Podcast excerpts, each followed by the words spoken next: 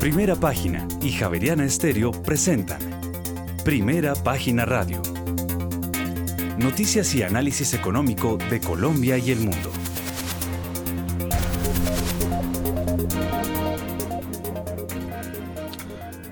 Muy buenos días, son las 6 de la mañana y dos minutos. Les damos la bienvenida a una nueva emisión de Primera Página Radio en este jueves 17 de noviembre del año 2022 tendremos todas las noticias y el análisis económico de Bogotá, Colombia y el mundo hasta pasadas las 8 de la mañana.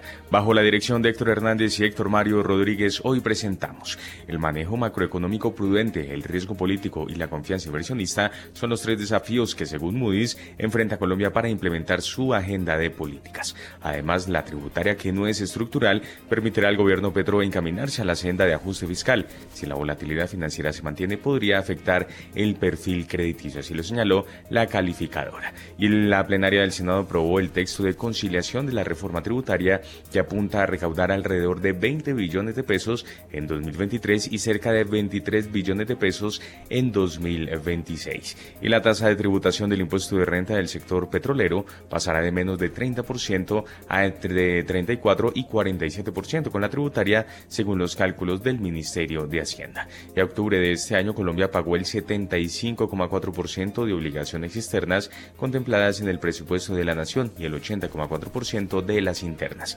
Y por otra parte, la información entregada por Empresas Públicas de Medellín ante la Comisión de Regulación de Energía y Gas para más plazo y para el encendido de Hidroituango estaba incompleta. Y en otras noticias, la Junta Directiva del Grupo Argos podrá deliberar y decidir respecto de la oferta pública de adquisición sobre acciones ordinarias del Grupo Nutresa. Tendremos estas y otras noticias hoy en primera página radio 6 de la mañana y 4 minutos. Les damos la bienvenida.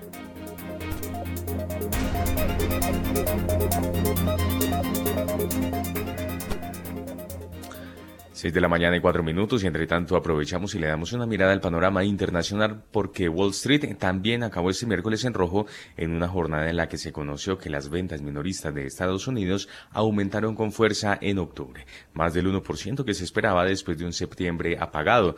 Los, los inversionistas se han aferrado a cualquier señal de que la inflación se está enfriando para que la Reserva Federal pueda empezar a relajar el tamaño de las subidas de los tipos de interés. Sin embargo, la presidenta de la Reserva Federal de San Francisco, Mary Daly, dejó claro que la Fed no está pensando en detener sus alzas de tipos y que todavía puede subirlos más de un 1% desde los niveles actuales. Además, el gobernador del Banco Central estadounidense, Christopher Waller, volvió a repetir ayer lo dicho hace unos días, que la Fed todavía tiene camino que recorrer en materia de alza de tipos de interés. Estas eh, declaraciones que fueron obviadas por los mercados de bonos vienen a corroborar en cierto modo que los inversores se han precipitado al descontar que los bancos centrales están cercanos a dar por finalizado su proceso de retirada de estímulos monetarios, algo que se ve todavía lejano mientras la inflación se mantenga tan por encima del objetivo del 2%. El mercado sigue esperando que, aunque los tipos de interés volverán a subir el mes que viene, la Reserva Federal aumentará su tipo de referencia en solo medio punto porcentual, en lugar del 0,75 que ha subido en cada una de las últimas cuatro reuniones.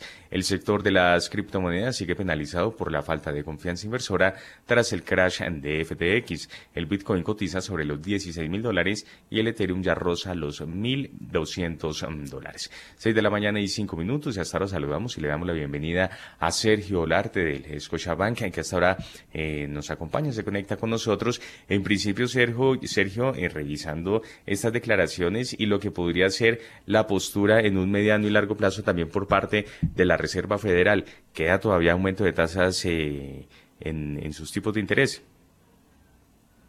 Juan Sebastián, muy buenos días, muy buenos días a toda la mesa de trabajo y un especial saludo a todos los oyentes de primera página. Eh, pues, pues Juan Sebastián, mire, yo lo que creo es que es que hay que, hay que dividir o hay que identificar lo que puede suceder y lo que está en los precios de mercado. Yo lo que creo es que en los precios de mercado hasta hace una semana estaban suponiendo que la Fed iba a llegar a más del 5% o 5,5%. Había gente que, decía que la Fed podía llegar hasta el 6% en su tasa de interés. Y eso eh, tenía de alguna manera estresados a los mercados y tenían unos precios y en las acciones, en, las, en los tesoros de Estados Unidos, eh, eh, de esta manera, suponiendo que esto iba a ser así y además que se iban a quedar así de altas durante muchísimo tiempo. ¿Qué tienen ahora? Ahora lo que yo siento es que tienen que van a seguir subiendo las tasas de interés, pero la tasa terminal puede ser menor y de todas maneras sí van a, continuar altas las tasas de interés, al menos durante el próximo año. Entonces, no, no estoy seguro que es que la gente esté pensando que entonces la Fed ya no va a subir las tasas de interés y las va a bajar muy rápido. No, yo creo que la gente está pensando en, diciembre nos suben 50 básicos, después otro, otros 25 y se quedan ahí durante todo 2023 comienzan a bajar en 2024 si no entra una recesión eh, muy importante el próximo año. Entonces, eh, el problema es que se descuenta y por eso creo que el rally o la eh, mejora de apetito de riesgo en el mundo se dio precisamente porque con esos dos datos, tanto del IPC como del IPP más bajos de lo esperado, entonces hay esperanzas para que la Fed no tenga que subir tantísimo sus tasas de interés, a pesar que se van a quedar altas.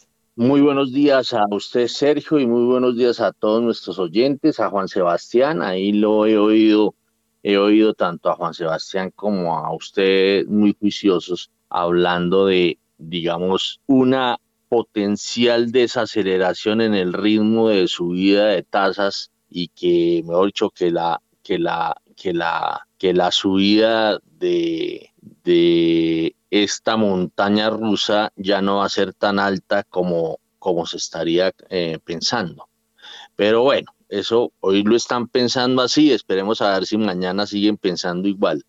Vámonos con el petróleo. Sí, señor, a las seis de la mañana y nueve minutos, porque cae tras ser absuelta Rusia de ataque contra Polonia y por la preocupación por la débil demanda en China. Los datos publicados este miércoles por la Administración de Información de Energía mostraron que las existencias de crudo en los Estados Unidos, el mayor consumidor de petróleo del mundo, cayeron en 5,4 millones de barriles en la semana pasada, igualando en gran medida la publicación del día anterior del organismo de la industria, el Instituto Americano del Petróleo. Sin embargo, los inventarios de gasolina y combustible destilados aumentaron más de lo esperado, dejando un panorama poco claro. En este momento, el petróleo de referencia Brent pierde 0,84%, llega a 92 dólares con 8 centavos el barril, mientras que el WTI desciende 1,18% y se cotiza sobre los 84 dólares con 58 centavos el barril.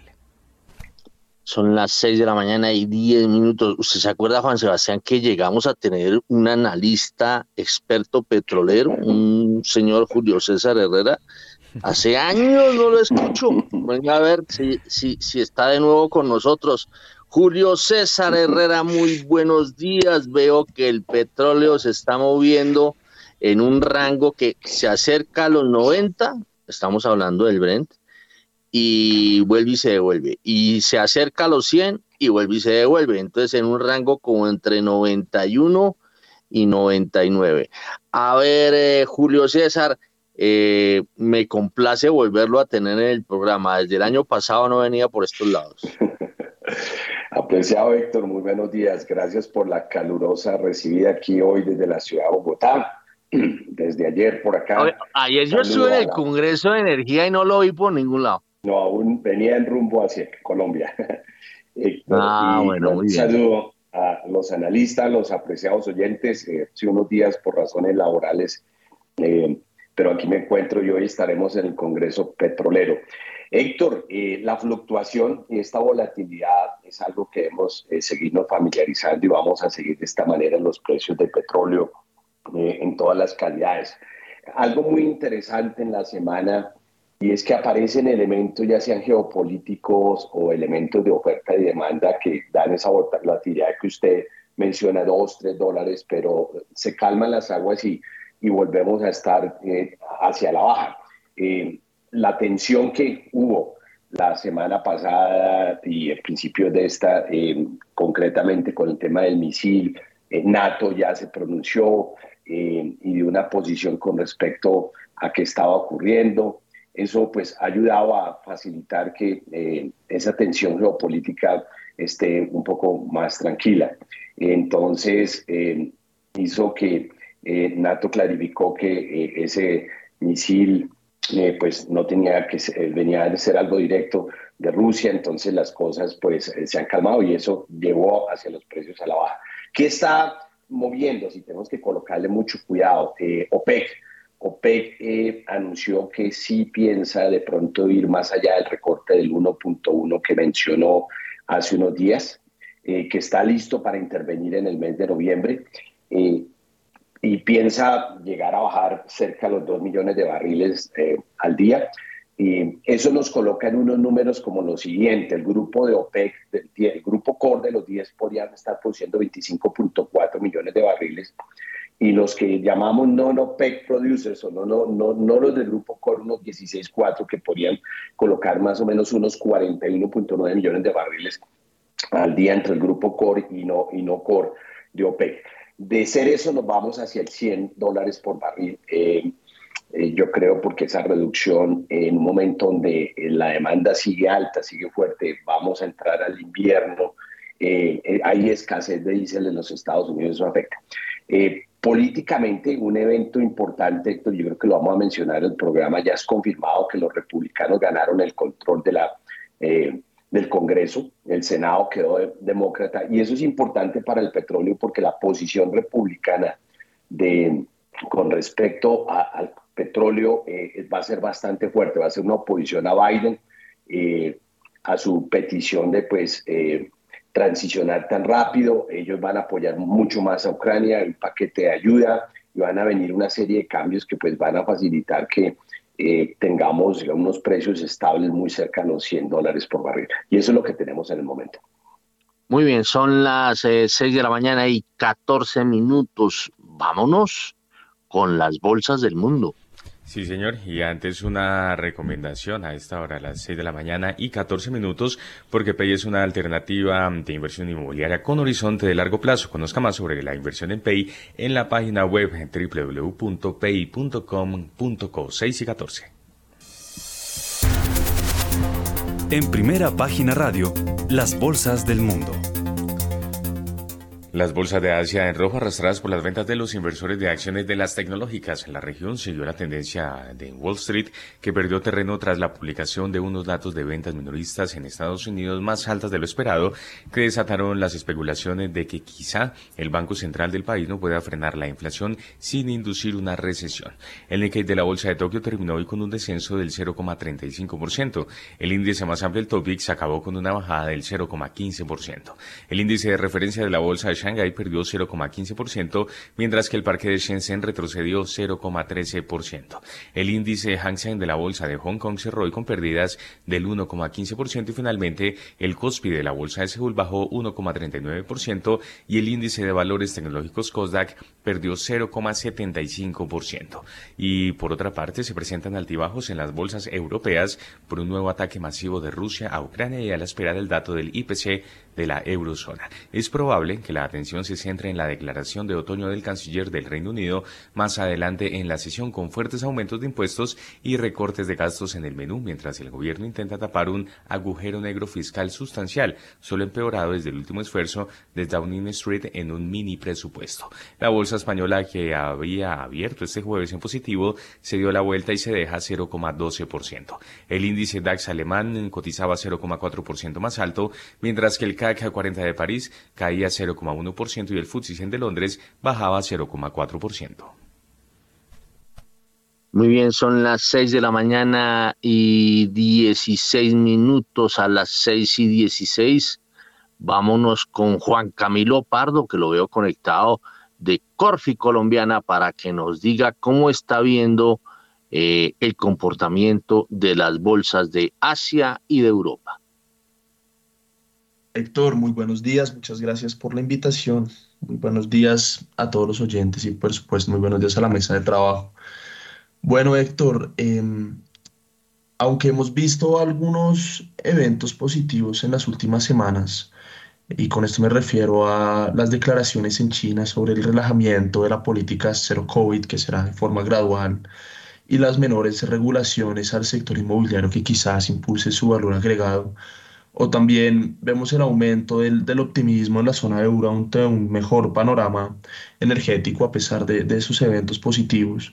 Eh, aún el contexto macroeconómico es bastante complejo y esto lo digo porque el aumento de tasas ya muestra sus señales de impacto sobre distintas economías. Por ejemplo, en Canadá y Nueva Zelanda, eh, cuando uno se fija, los precios de la vivienda han empezado a caer de forma bastante significativa.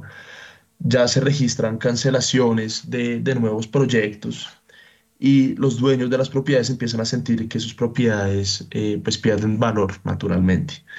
Según el indicador em, de actividad económica de Goldman Sachs, que lo construyen a partir de indicadores líderes de alta frecuencia, las economías avanzadas se contrajeron en octubre por primera vez desde el año 2020. Acá con economías avanzadas me refiero al conjunto de todas las economías desarrolladas.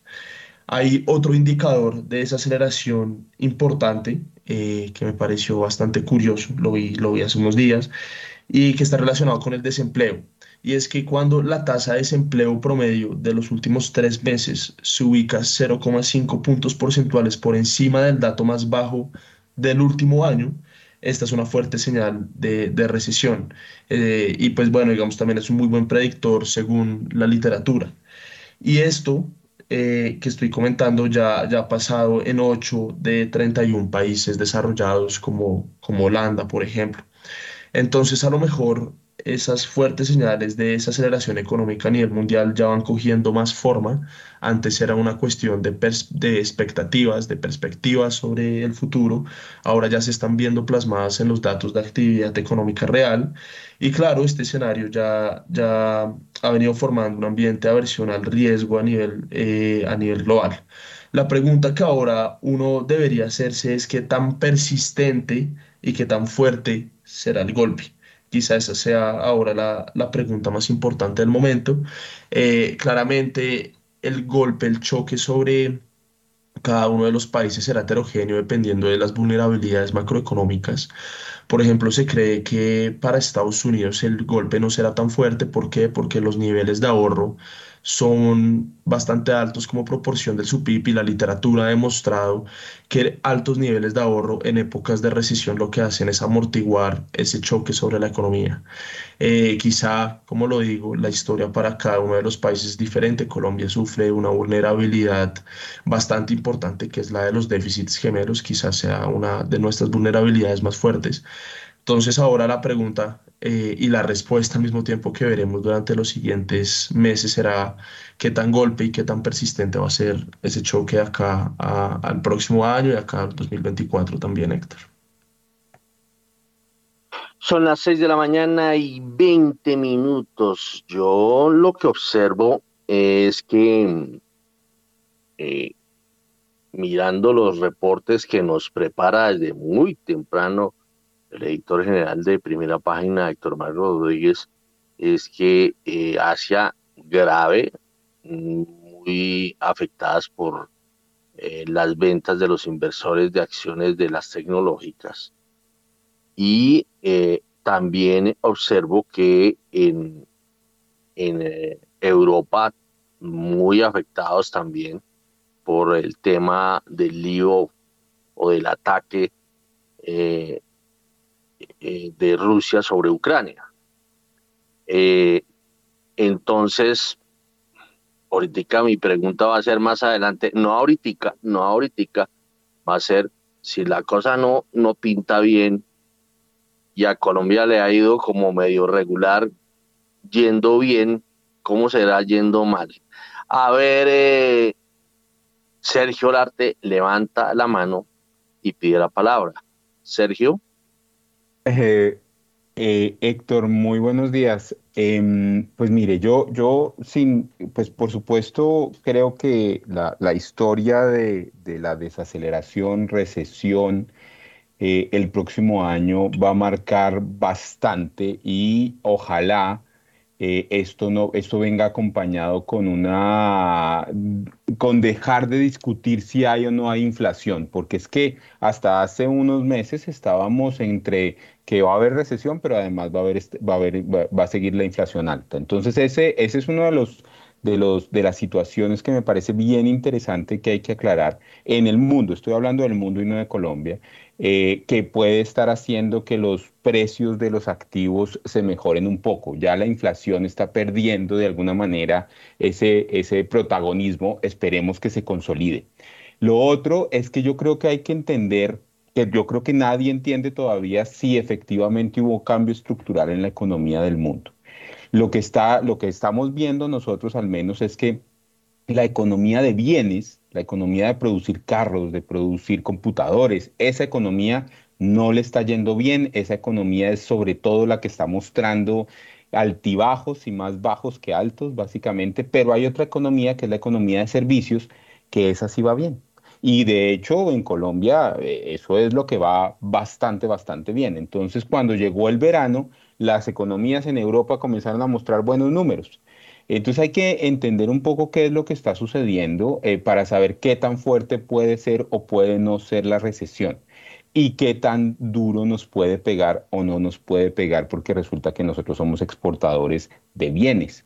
Eh, las exportaciones de servicios todavía son bastante, bastante eh, bajas en Colombia. Entonces, eso me parece que, que, hay que aclararlo y creo que es una pregunta que muchos nos estamos haciendo y todavía no es claro porque estábamos hablando que Europa iba a entrar en recesión este año y no entró en recesión, que Estados Unidos entró en recesión este año y no entró en recesión. Y estamos aplazando un poco precisamente por esa economía de servicios que si nos llega, pues de pronto nos va a llegar más duro de lo que esperábamos, pero, pero yo creo que hay que entender un poco el cambio estructural de la economía eh, en general. 6 de la mañana y 24 minutos nos vamos con las bolsas latinoamericanas. Las bolsas latinoamericanas en primera página radio. 6 de la mañana y 24 minutos y las acciones estadounidenses cayeron este miércoles después de que las débiles perspectivas de la firma de consumo Target alimentaran los temores de que la inflación fuera a perjudicar a los minoristas en esta temporada navideña. El Dow Jones perdió 0,12% mientras que el Standard Poor's 500 bajó 0,83% y el Nasdaq 100 1,54%. El índice Standard Poor's Merval de la Bolsa de Comercio de Buenos Aires cerró con una bajada del 0,67%. El índice Ibovespa de la Bolsa de Valores de Sao Paulo cerró con una caída del 2,91%. El índice de precios y cotizaciones de la Bolsa Mexicana de Valores registró un descenso del 0,21%. El índice MSCI Colcap de la Bolsa de Valores de Colombia retrocedió 0,54%. El índice IPSA de la Bolsa de Santiago de Chile se devolvió 0,17% y finalmente el índice de, de la Bolsa de Valores de Lima perdió 0,73%. Muy bien, son las 6 de la mañana y 25 minutos. Nos metemos con Latinoamérica. Bueno, ahí yo eh, me, sesgo y prefiero que oír la opinión de Sergio Larte, porque le toca estar mirando Latinoamérica en, por ser jefe de, de investigaciones acá en Colombia del Scotiabank, una institución que tiene varios asientos a lo largo de América. A ver, eh, Sergio Larte, ¿cómo está viendo el vecindario? Pues eh, Héctor, mire, después ya de las elecciones de Brasil, eh, un poco moderándose las noticias sobre la posibilidad de que la reforma pensional en Chile y la, el proceso, digamos, de constitución eh, o de constituyente en Chile va a ser mucho más em, eh, en acuerdos con los partidos. Eh, definitivamente creo que lo que está manejando en este momento, excepto en algunas geografías, Colombia es una de ellas, pero, pero en general en la región es el, el, el tono internacional otra vez. Entonces, como ayer, por ejemplo, eh, comenzamos pensando otra vez que eh, la Fed no iba a subir tanto y que la nueva tasa terminal de Estados Unidos no iba a ser tanta. Eh, todo estuvo relativamente bien, pero después, de nuevo, las ventas al por menor, la economía de servicios en, Estados Unidos salió bastante bien y todo eso se devolvió. y tuvimos unos, unos, unas pérdidas en los activos financieros de, de nuestra región relativamente importantes, especialmente en Chile y en Colombia, por un tema, digamos, de mercado, pensamos nosotros, en términos de que la profundidad, la liquidez de esos mercados está bastante pobre y las volatilidades comenzaron a ser normales muy altas. Entonces eso lo aprovechan los agentes de mercado, sobre todo aquellos inversores de portafolio, y por eso son esos movimientos tan fuertes, especialmente en este momento en Chile y en, y en Colombia. Pero básicamente pensamos nosotros que es el, el, el entorno internacional, porque ya las idiosincrasias no es que no importen, pero están en los precios. Muy bien, son las 6 de la mañana y 27 minutos. A ver, Julio César Herrera, Latinoamérica. Héctor, Latinoamérica, quiero aprovechar para eh, hablar de México. Estuve unos días en México eh, y hay que colocarle mucho cuidado a esa economía, al igual que Brasil. Eh, yo creo que económicamente eso no si nota la diferencia, empieza a entender por qué una moneda como el peso mexicano, pues a pesar de la evaluación de las monedas de LATAM, ha sido una de las que menos ha sufrido. El, peso mexicano está a 19.50 por dólar, pero eh, varias cosas a observar. Este es un país que produce cerca de 2.9 millones de barriles, eh, ha venido importando mucha gasolina de los Estados Unidos, hay eh, gasoductos y gas también, gasoductos y, y petroductos. Eh, pero AMLO, algo sorprendente que yo pude observar es cómo pues, un presidente de línea eh, socialista, cuando hace su promesa de sus 100 compromisos, eh, él dice que va a construir una nueva refinería en Dos Bocas, Paraíso, Tabasco, eh, cosa que en tres años se produzca, en México pueda producir su gasolina y no tenga que depender de los Estados Unidos tanto. Y pues uno ve eso pasando, Héctor. Uno ve que eh, muy avanzados y ya efectivamente inauguró, aunque incompleta, la refinería de Bocas, ve un país eh, muy pujante, sus puertos trabajando eh, activamente.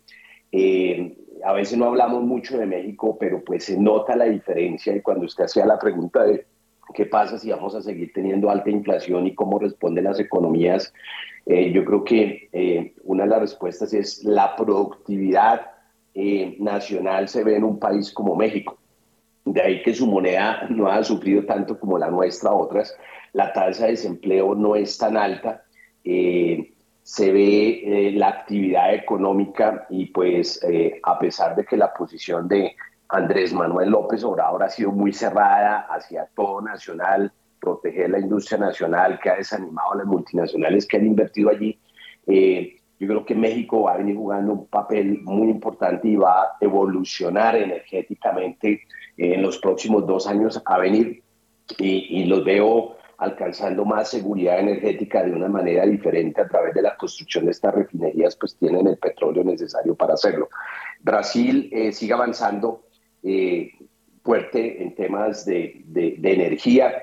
En Guyana, que muy calladamente cada vez vemos descubrimientos adicionales. Seguimos esperando en Venezuela cómo van a ser los siguientes pasos en las conversaciones colombo-venezolanas, qué significa eso para el comercio y, el resto de la industria. Entonces, esa es como la visión latinoamericana, pero importante que sigamos observando a México y lo que está pasando en México, porque yo creo que hay varias lecciones aprendidas y eh, su economía no está tan debilitada, está muy fuerte para un posible 2023 eh, con viento de frente que podamos tener todos los países LATAM.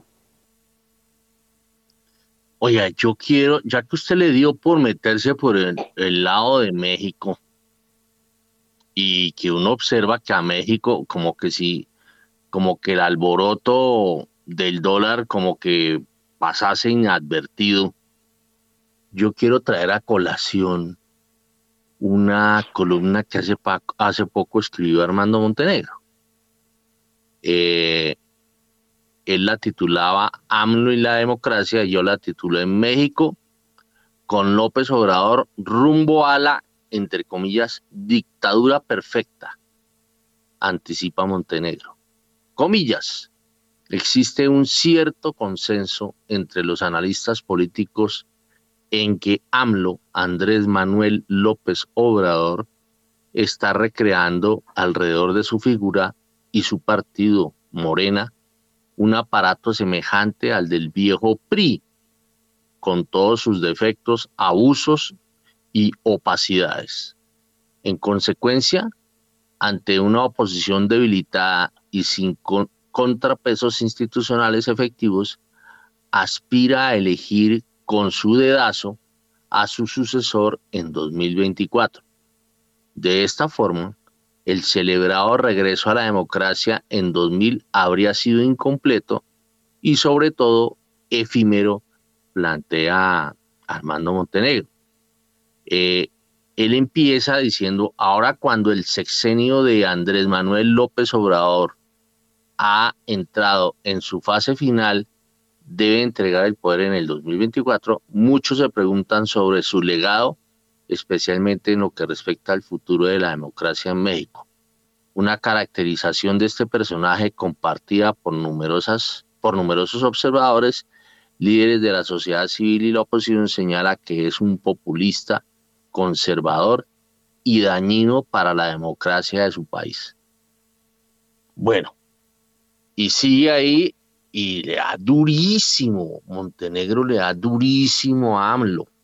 ¿Cómo entender un presidente como AMLO que México no esté pasando el aceite en materia, por ejemplo, cambiaria o de inflación que está sufriendo, por ejemplo, Colombia?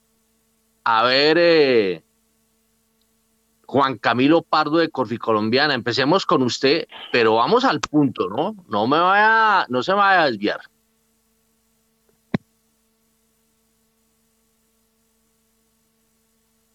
Juan Camilo. Bueno, mientras conectamos a, Juan Camilo, ahí Julio César está pidiendo la palabra y se prepara Sergio Larte. A ver, Juan, eh, Julio César Herrera. Héctor, yo, yo creo que pues habiendo estado, como dice, eh, en el piso mexicano y entendiendo pues eh, las preocupaciones que teníamos de un presidente populista eh, y aún de izquierda, y como usted lo dice, puede, puede, ser una dictadura perfecta. Creo que tener presidentes de izquierda no, no está mal, eso está bien, democráticamente. Son las acciones y cómo llevan y ejecutan una agenda. Yo lo veo desde el punto de vista energético.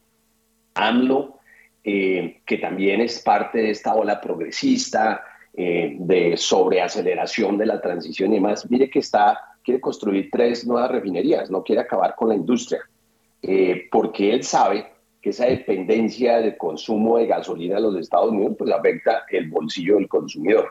Entonces están tomando decisiones sensatas que en el momento tienen sentido y pues se alinean las estrellas para el momento económico que está viviendo el mundo la capacidad productora también de México es muy alta. La industria, los puertos que tiene. Nosotros tenemos que dos puertos y solo uno es creo que de alto calado en Colombia.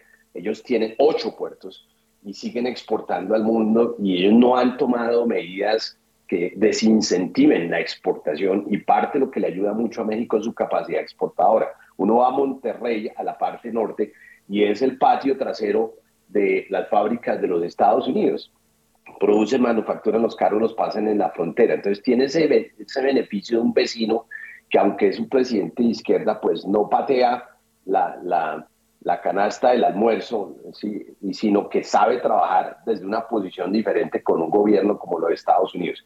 Y uno lo ve reflejado en, la moneda. Luego, una sensatez y un pragmatismo en medio de su bandera nacionalista ha llevado que esta economía, como usted bien lo dice, eh, estuve analizando el comportamiento del peso mexicano versus el dólar y realmente no han sufrido mucho eh, comparativa el resto. Entonces, eso es lo importante y la lección para países como nosotros es que eh, la prudencia eh, no choca con la ideología.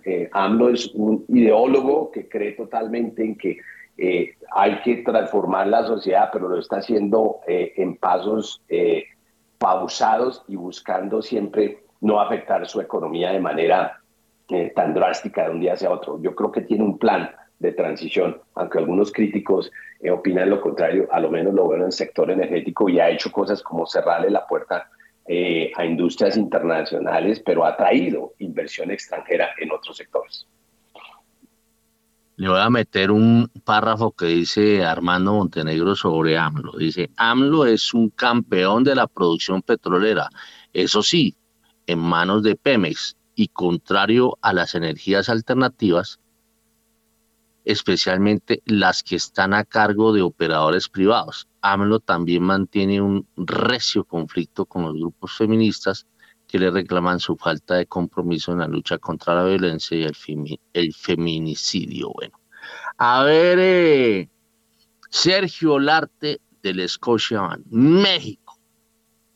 Pues mire, yo creo que, que, sí, AMLO es pragmático de todas maneras y además eh, eh, no le puede eh, cerrar la puerta a Estados Unidos de un momento para otro porque duraron demasiados años construyendo su economía en torno al vecino. Y él lo sabe. Y, pues se ayuda de eso, porque pues eh, eh, para hacer su proyecto eso, eso, es, eso debe ser de esa manera y me parece que está, está correcto. Sin embargo, creo que AMLO no tiene un plan concreto y ahí es donde se le puede complicar la cosa, sobre todo en lo último que usted dijo, y es que México son, según lo que yo tengo entendido, son como tres Méxicos. Eh, México del Norte, Ciudad de DF y México del Sur, y son Méxicos totalmente distintos, con eh, niveles de ingreso totalmente distintos. México del Sur es un México eh, de bajos ingresos, el DF pues es la capital y eso es muy grande, y México del Norte es un México que es un México más o menos rico precisamente llegando a Estados Unidos. Entonces AMLO tiene que lidiar con eso, mientras que tiene metido en su, en su país todo este problema eh, heredado o no heredado del narcotráfico tan terrible que no ha podido mejorar. Entonces, eh, sí, en el corto plazo, pues usted no ve ningún tipo de problema serio, porque pues como al, vecino del norte le, está yendo bien, entonces a mí me va bien, precisamente porque soy, eh, digamos, el maquilador de, allá, pero...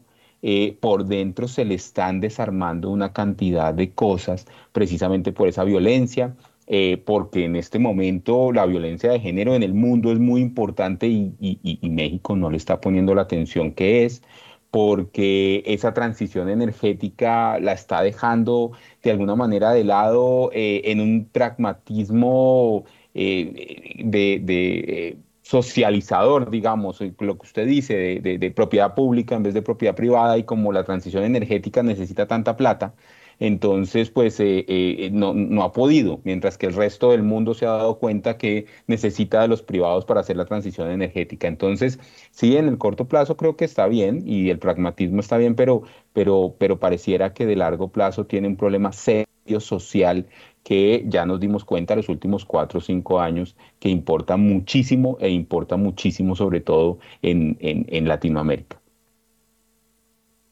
Son las 6 de la mañana y 40 minutos. A ver, em, Juan Camilo Pardo de Colombiana.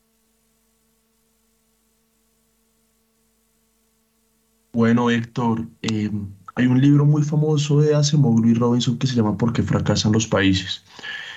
La tesis de ellos a lo largo de todo el libro es que las instituciones tanto políticas como económicas dentro de un país definen su nivel de desarrollo actual y futuro. Hoy, ¿qué es lo que ocurre en México? Eh, hablando con amigos que viven por allá, me dicen que realmente México es una economía en donde el Estado está supremamente centralizado en las principales ciudades con poca presencia en los demás territorios. Entonces México tiene una fragmentación bastante importante, algo similar de lo que ocurre en Colombia, en donde el Estado tiene presencia en ciudades, pero en las zonas alejadas del país no lo tiene. Y esto precisamente lo que hace es crear una economía ilegal que cada vez va en aumento y en aumento. Hoy en México, eh, eso le pasó hace poco a un conocido, iba por una carretera, lo abordaron un, par de camionetas y le dijeron, usted se tiene que devolver. No, no puede seguir por esta vía. Eso en últimas, que, ¿cuál es el mensaje que deja? Que aunque México registre unos datos económicos bastante importantes y que es, pues, claramente su economía sea supremamente grande, el nivel de competitividad y de productividad se ha visto afectado durante las últimas décadas por ese virus que es, que es el narcotráfico y que son los grupos insurgentes dentro de su territorio, si no hay unas políticas eh, inclusivas, como los, los mencionan Asimov y Robinson en su libro, quizá esto no permita que se formen unas instituciones económicas inclusivas que vayan en pro de un desarrollo, en pro de eh, implementación de propiedad privada, de mercados. Entonces quizá, México sufre un mal muy similar al de Colombia, siendo un poco peor el de México realmente, que es, que es el, el de la violencia y el de, y el de la poca garantización de, los, de, de la propiedad privada al menos en las zonas alejadas del país. Esto en el mediano, en el largo plazo, claramente le va, le va a pegar fuertemente a, a su economía. Hoy en día el presidente, como lo dice Sergio, es, es supremamente pragmático con, con, sus actuaciones. Sin embargo, parece no atacar de forma significativa los males que realmente, de los que realmente sufre México. Entonces, eh, esa es, es, una discusión que, que, se ha tenido desde hace varias décadas, pero que aún no, no ha cogido forma y que incluso esos grupos insurgentes y esa economía ilegal que se ha formado en México ha venido siendo un mal que se ha agrandado de forma, de forma importante. Y lo repito, esto tiene y tendrá un impacto significativo sobre sus niveles de competitividad, sobre sus niveles de producción, sobre sus niveles de productividad y es por eso que México durante la última década, un poco menos, ha, ha sufrido pues un, una, una migración, una emigración de cerebros bastante importante tanto hacia Estados Unidos como hacia Europa.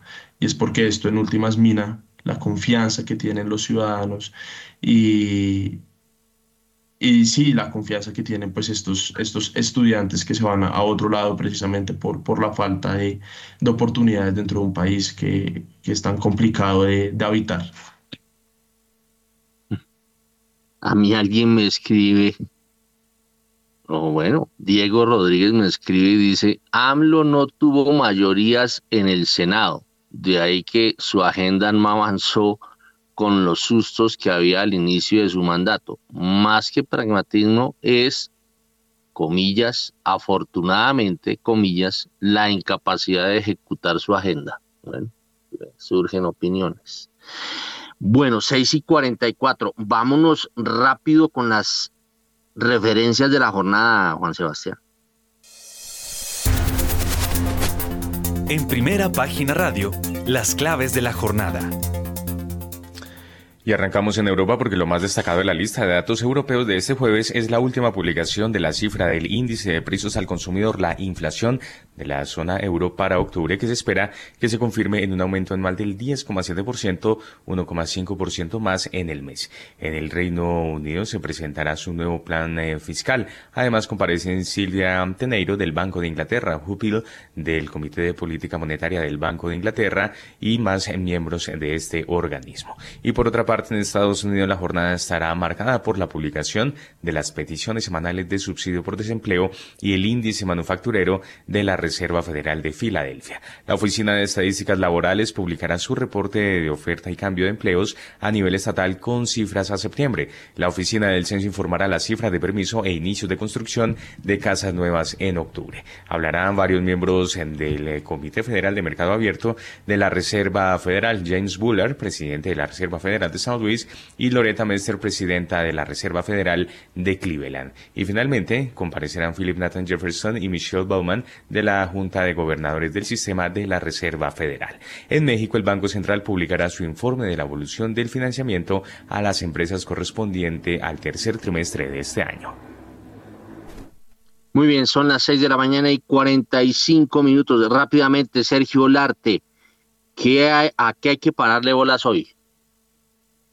Yo creo que a los datos de inflación de Europa hay que pararle bolas, a ver si salen un poco menos fuertes de lo que, de lo que está esperando el mercado. Eso me parece que es, es bastante importante, pero adicionalmente creo que eh, los primeros, las primeras reacciones de, los, de la parte política en Estados Unidos tras tras eh, que la Cámara ahora está en poder de los republicanos y el Senado de los demócratas, comienza a ser muy relevante para el mundo porque de eso dependen eh, muchas políticas internacionales y pues sobre todo eh, a niveles de relacionamiento con los países emergentes. Entonces eso también me parece que, que va a ser relevante. Bueno, muy bien, son las 6 de la mañana y 46 minutos. Vámonos con la Bolsa de Colombia.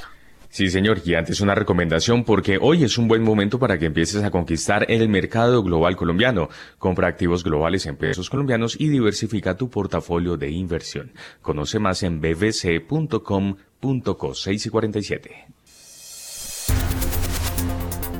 En primera página radio, las acciones de Colombia. Transacciones en la Bolsa de Valores de Colombia cayeron 42,11%. La acción de Ecopetrol volvió a caer este miércoles. El título de la petrolera cerró con una baja del 3,95%, perdiendo 99 pesos frente al día anterior. En total, las negociaciones alcanzaron los 72.084 millones de pesos en 3.638 operaciones.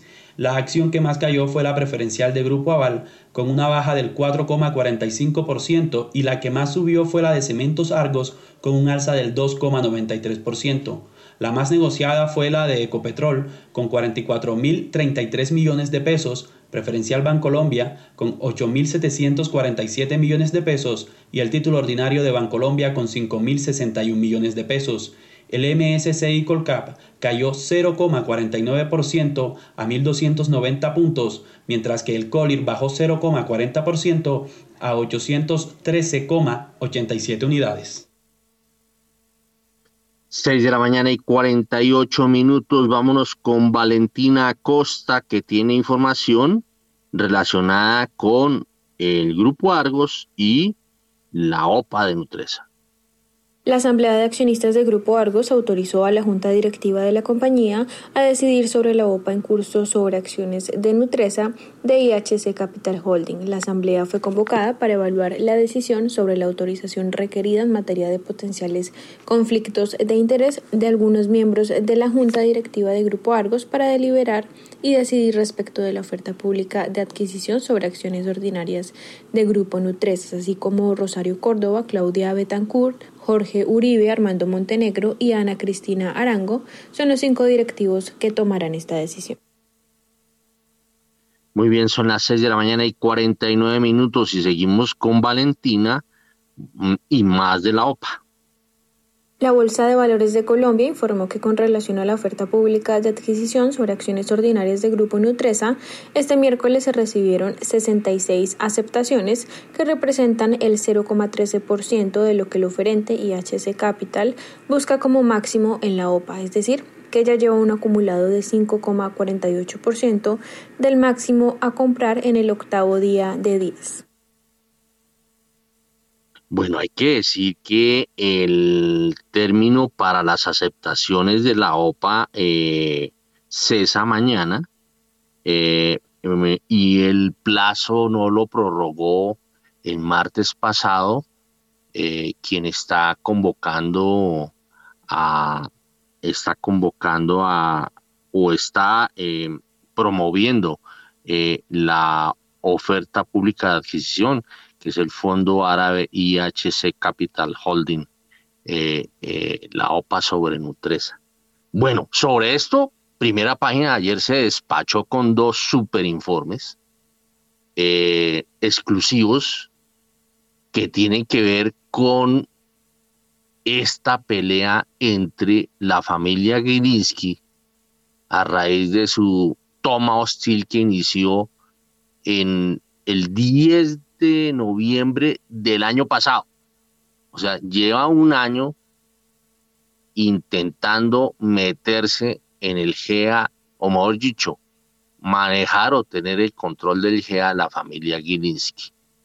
Y pues, eh, pues para nadie es un secreto que, que ese fondo árabe han estado ahí juntos, algunos dicen juntos, pero no revueltos, pero yo creo que están, yo creo que juntos y sí revueltos. Pero bueno, eh, el, eh, el informe de primera página hace referencia a que una empresa del grupo empresarial antioqueño pidió a la Superintendencia Financiera de Colombia suspender preventivamente la OPA sobre Nutresa la solicitud se hizo por haber supuestamente, comillas, temor fundado de que se pueda causar daño a los inversionistas o al mercado de valores una oferta pública en cualquiera de sus modalidades, según reza un artículo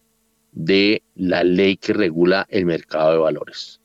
Cabe señalar que, como ya lo dijimos, el plazo para que haya aceptaciones de la oferta pública que lanzó IHC, que es el fondo árabe, vence este viernes. Bueno, la norma, la norma a que hacen alusión en la solicitud a la superfinanciera que debe resolver, eh, yo me imagino que en las próximas horas, es que dice, esto es el artículo sexto. El artículo sexto, espérenme, les digo exactamente qué norma, de qué norma están, están hablando. Es, venga a ver que ahora se me perdió. El artículo sexto de la ley 964 de 2005. El artículo sexto y su literal se dice funciones adicionales de la superintendencia de valores ya la superintendencia de valores fue absorbida por la superfinanciera. La superintendencia tendrá en adición a las funciones que actualmente le han, le han sido asignadas las siguientes. C. Suspender preventivamente cuando hubiere temor fundado de que se pueda causar daño a los inversionistas o al mercado de valores una oferta pública en cualquiera de sus modalidades la negociación de determinado valor, la inscripción de valores o de los emisores de los mismos en el Registro Nacional de Valores y Emisores, la inscripción de determinada persona en el Registro Nacional de Agentes del Mercado de Valores, la inscripción de determinada persona en el Registro Nacional de Profesionales del Mercado de Valores. Pero digamos, lo clave es, está en, en la primera parte de este literal que tiene función la superintendencia eh, o la potestad de suspender preventivamente cuando hubiere temor fundado de que se pueda causar daño a los inversionistas o al mercado de valores una oferta pública de cualquiera de sus modalidades. En este caso es la OPA, la oferta pública de adquisición que hizo eh, IHC sobre Nutresa. Ese fue el primer informe. El segundo informe que sacó ayer, primera página, en exclusiva, es que el Tribunal Superior de Bogotá negó suspender la decisión de la Superintendencia de Sociedades.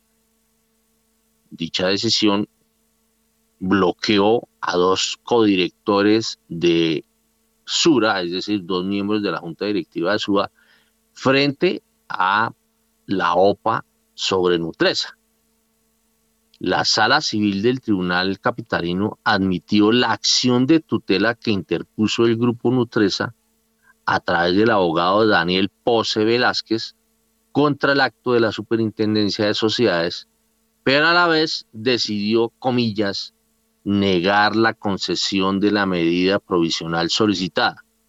Es decir, no aceptó suspender la actuación de la Delegatura de Procedimientos Mercantiles de la Superintendencia de Sociedades, que fue la que bloqueó a dos de los miembros de la Junta Directiva del Grupo Sura. Em, la providencia pues eh, fue divulgada por primera página eh, y obviamente aquí hay dos noticias. Una, que no suspendió el acto de la Superintendencia de Sociedades. Y dos, que admitió la acción de tutela y le está dando trámite. Hay que recordar que esas acciones de tutela tienen un proceso bastante, digamos, bastante rápido. Eso se resuelve, creo que en días o en menos de un mes o dos meses eso ya está listo. Eh, no se sabe cuánto se demore en este caso la superintendencia de sociedades en resolver. Explicación un poco didáctica y yo creo porque eh, muchos oyentes no entienden cómo así que eh, la superintendencia toma una decisión y es examinada por un tribunal Lo que pasa es que la decisión de la superintendencia fue una actuación no administrativa, sino jurisdiccional.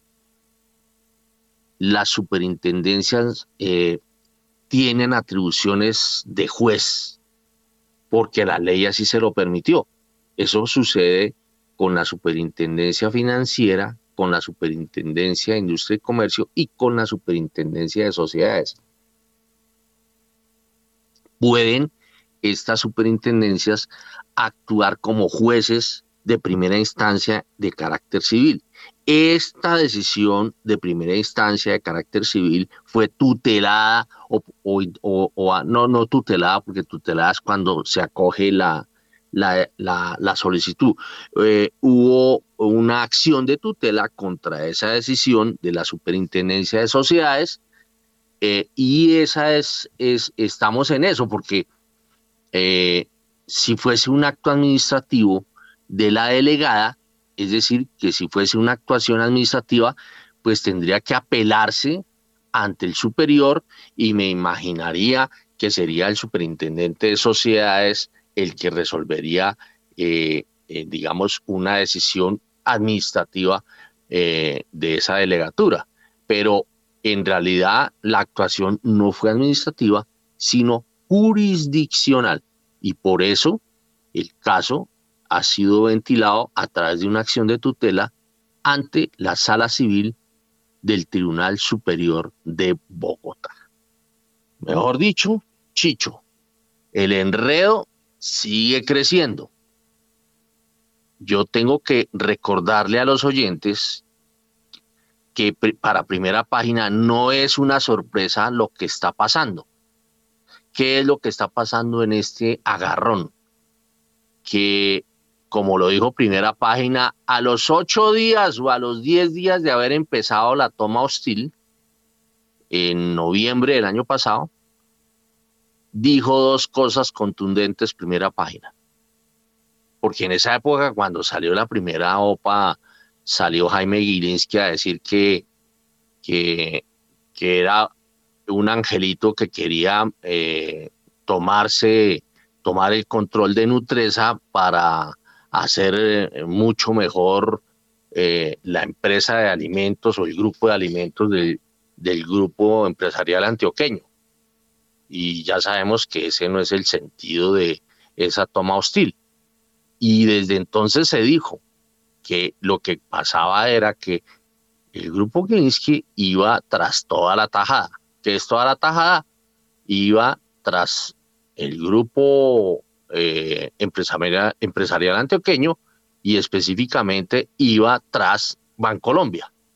Eh, y también dijo una cosa hace un año, eso no es de ahorita, hace un año, que iba a haber enredos judiciales bravos, que eso iba a terminar en los estrados judiciales.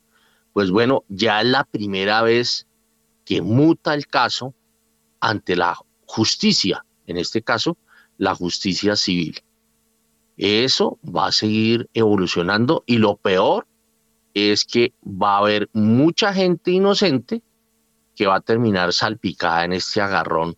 Eh, el, grupo empresarial, eh, el, de la familia Gilinski, que quiere, por razones, eh, razones empresariales, hacerse al grupo empresarial antioqueño y este tratándose de defender de no dejarse tomar o no dejar tomar el control de la familia Gilinski sobre el grupo. Hay que advertir que las tomas hostiles, como las que ha iniciado y ha venido haciendo eh, la familia Gilinski con los árabes, los, los majitos, son esas tomas hostiles están contempladas en la ley, es decir, son permitidas.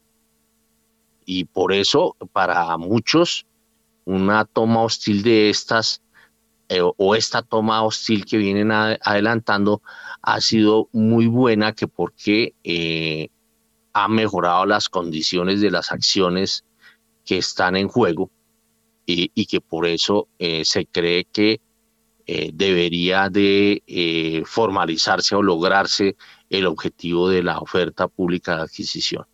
Bueno, vamos a ver esto en qué termina. Si logra los Gilinski hacerse al control o no, y si el grupo empresarial antioqueño logra defenderse, pero el problema es que eso va a terminar a punta de fallos judiciales, conceptos judiciales, eh, demandas judiciales de todo tipo. Ya van en lo civil. Vamos a ver cuándo esto eh, mm, muta hacia lo penal. Eh, y bueno, y la cosa se sigue enredando. Muy bien, nosotros en primera página, muy atentos a cualquier actuación que haga el uno o el otro y en especial los reguladores y las autoridades económicas que tienen que ver con esto. Siete de la mañana y dos minutos. Nos vamos para el corte de las siete a las siete y dos con comerciales y todo.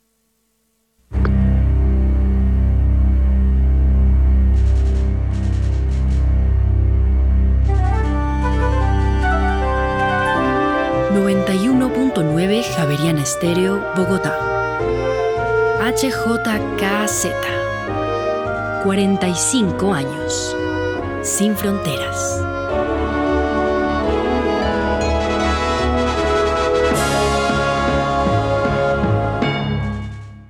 Yo elegí para que las instituciones trabajaran sin descanso por mi seguridad y la de nuestra ciudad. Trabajamos en equipo con Fiscalía, Policía y organismos de investigación para sacar delincuentes de las calles. Tenemos 2.279 capturados, más de 464 bandas desarticuladas y más de 350.000 armas incautadas. Trabajo que da resultados. En Movistar adelantamos los regalos de Navidad con camisetas campeonas. Ponte la 10 activándote en un plan Movistar total desde 450 megasimétricas por 47,495 pesos mes 2 y 3 y lleva gratis una camiseta edición limitada. Compra ya en movistar.co o marca numeral 709. Nadie te da más. Aplican términos y condiciones. En Acciones y Valores, nuestra prioridad es construir la mejor versión de su futuro financiero. Por ello, creamos soluciones para cada uno de sus objetivos. Descubra nuevas formas de ahorrar y simplifique todo desde el celular a través de inversiones digitales desde un peso.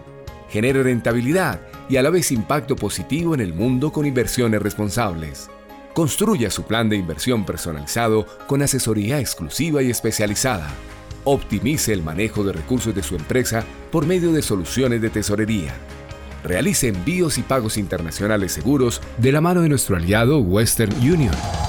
Es momento de crear metas juntos. Conozca la mejor forma de hacerlo. Contáctenos en www.axivalores.com o al WhatsApp 323-236-5222, vigilado y regulado por la Superintendencia Financiera de Colombia. Sistema, correo de voz. Abuela, te he estado llamando como loco. Dile a mi mamá que ya llegué y dile también que ya pude afiliarme al sistema de salud. Y no se les olvide solicitar la encuesta ven. Luego se afilian al régimen subsidiado y listo. Mijo, me estaba llamando.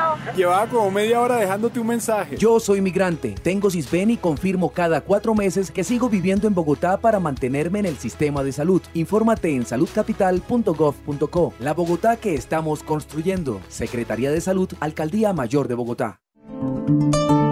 Mil estilos.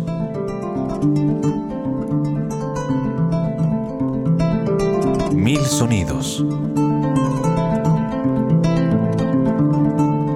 Mil historias. Una guitarra, mil mundos. Escúchelo todos los domingos a las 10 de la mañana, con repetición los jueves a las 11 de la mañana.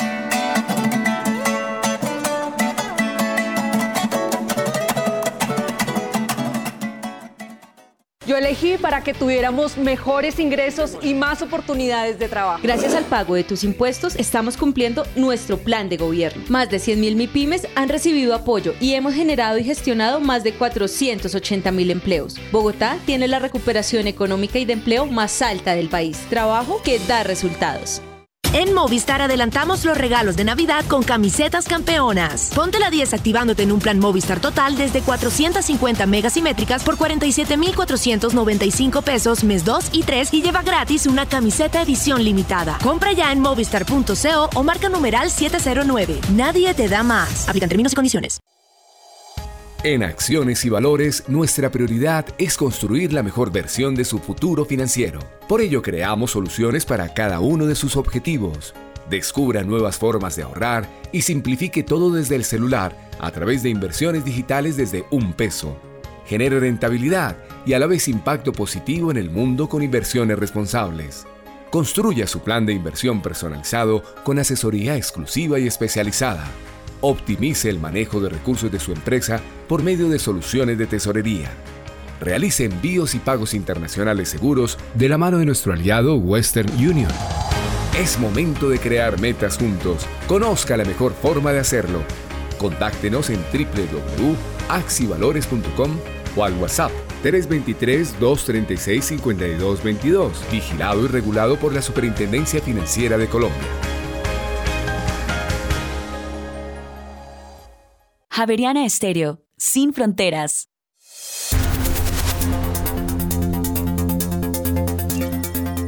En Colombia son las 7 de la mañana y 8 minutos. Continuamos en primera página radio. El petróleo de referencia Brent cae 1,18%, llega a 91 dólares con 76 centavos el barril, mientras que el WTI desciende 1,57% hasta ahora. Se cotiza sobre los 84 dólares con 23 centavos el barril. Bueno, son las 7 de la mañana y 8 minutos. Mm, ay, vámonos de una vez con los tres pegaditos. ¿Cómo andan las tasas de interés? En primera página radio. La tasa interbancaria para hoy es de 10,99% estable frente a la tasa vigente del miércoles. Los tres convencimientos en julio de 2024 se mantuvieron estables en 12%. Entre tanto, los tres convencimientos en noviembre de 2025 subieron 4 puntos básicos a 12,63%.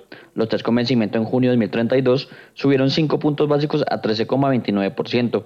Los tres convencimientos en octubre de 2034 subieron 9 puntos básicos a 13,28%.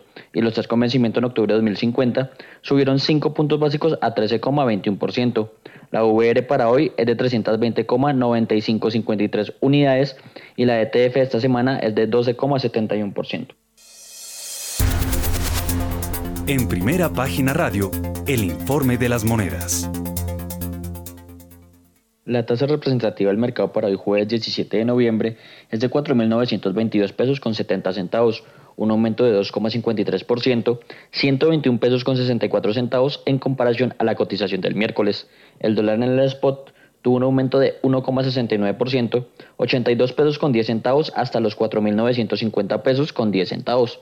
Entre tanto, el next day registró una bajada de 0,16% con respecto al cierre en el spot del miércoles, alcanzando los 4.942 pesos con 10 centavos. Con este comportamiento, la devaluación año corrido alcanzó el 23,65%, está subiendo 3,06 puntos porcentuales y la devaluación en los últimos 12 meses llegó a 26,60%, subiendo 3,13 puntos porcentuales. Los precios de los commodities en primera página radio. La onza de oro cae 0,41%, llega a 1.768 dólares, mientras que la plata pierde 1,97% y se cotiza sobre los 21 dólares con 10 centavos. Por su parte, la libra de azúcar pierde 1,73%, llega a 19 centavos de dólar, mientras que el café sigue a la baja 1,70%, cae hasta ahora y se cotiza en 1 dólar con 55 centavos la libra. Hay que decir que en Colombia la carga interna, el precio interno por carga de 125 kilos de café pergamino tipo federal tuvo una leve recuperación y llegó a 1.925.000 pesos. Por su parte, el carbón cae 2,46%, llega a 277 dólares la tonelada, mientras que el níquel desciende 2,26% y se cotiza en 21.413 dólares la tonelada. Bueno, son las 7 de la mañana y 11 minutos. Empecemos esto a mirarlo por el lado mm, de los commodities, ¿no? Eh, vemos que petróleo cae eh, a ver los que a mí me interesan o los que nos pueden interesar. Carbón, el carbón está cayendo, pero ¿cuál es el nivel que usted tiene en precio la tonelada de carbón? De carbón yo la tengo en 277 dólares. 200, yo la veo un poco más alta en precio frente a esos a ese nivel de o a ese rango de 200 yo lo veo por encima de los 300 en la plataforma que examino pero eh, de todas maneras es un precio muy alto con relación a mm, la época por allá a mediados de la pandemia que andaba por los lados de los 85 dólares la tonelada a ver, eh, miremos primero los commodities. Sergio Olarte del Scotiabank. Pues Héctor, eh, hay, hay cosas bien interesantes. Como usted dice, eh, los niveles de precios siguen siendo bastante buenos, digamos, en promedio de todos los commodities y sobre todo los commodities mineroenergéticos. Sin embargo, desde hace unos meses para acá, en commodities diferentes a los energéticos ya estamos viendo caídas en precios importantes, que eso es bueno para la inflación internacional, malo para los productores de estos commodities, por supuesto. Pero adicionalmente eh, está ya entrando el frío, digamos, en el norte del mundo y esto pareciera que no está aumentando las tensiones y la posibilidad de que los eh, commodities que tienen que ver con generación de energía sean estén, estén radiando, estén, estén subiendo de precios. Esto puede ser por una relativa normalización en la oferta, pero también por como más temprano eh, Juan Camilo nos contaba, eh, puede haber eh, pues conatos de desaceleración importante y la demanda por estos commodities no es tan alta hay que seguirlo monitoreando de manera bien importante. Entonces, el, el, problema no es el nivel, el nivel sigue siendo bueno, digamos. El problema es que en el margen eh, lo que sucede es que se suponía o lo que nos habían dicho es que Europa estaba asustadísimo porque no iba a poder calentar las casas, pero ni el gas, ni el petróleo, ni el carbón están reaccionando demasiado a eso. De pronto es que no es un invierno tan fuerte, de pronto no ha entrado, pero eso, eso me parece que hay, que hay que estarlo monitoreando de manera importante. Bueno, hay que recordar que hasta ahora está empezando el invierno aunque me han dicho, y lo sé, que el invierno ha empezado un poquitico más fuerte que costumbre. Eh, si empezó un poquitico más fuerte, de pronto se va a recrudecer en las épocas eh, duras. Las épocas duras son eh, de mitad de diciembre hacia adelante. Enero es durísimo y, y febrero, el remate del invierno es a veces terrible. Vamos a ver qué sucede en materia climática. A ver, Juan Camilo Pardo de Corfi Colombiana, los commodities. Bueno, Héctor, sobre lo que menciona el clima, pues recordemos que agencias especializadas en el tema, lo que nos han venido diciendo desde hace ya varios años es que a medida que el tema del calentamiento global se empeore, la tanto la intensidad como la frecuencia de eventos climáticos extremos va a ser cada vez más alta.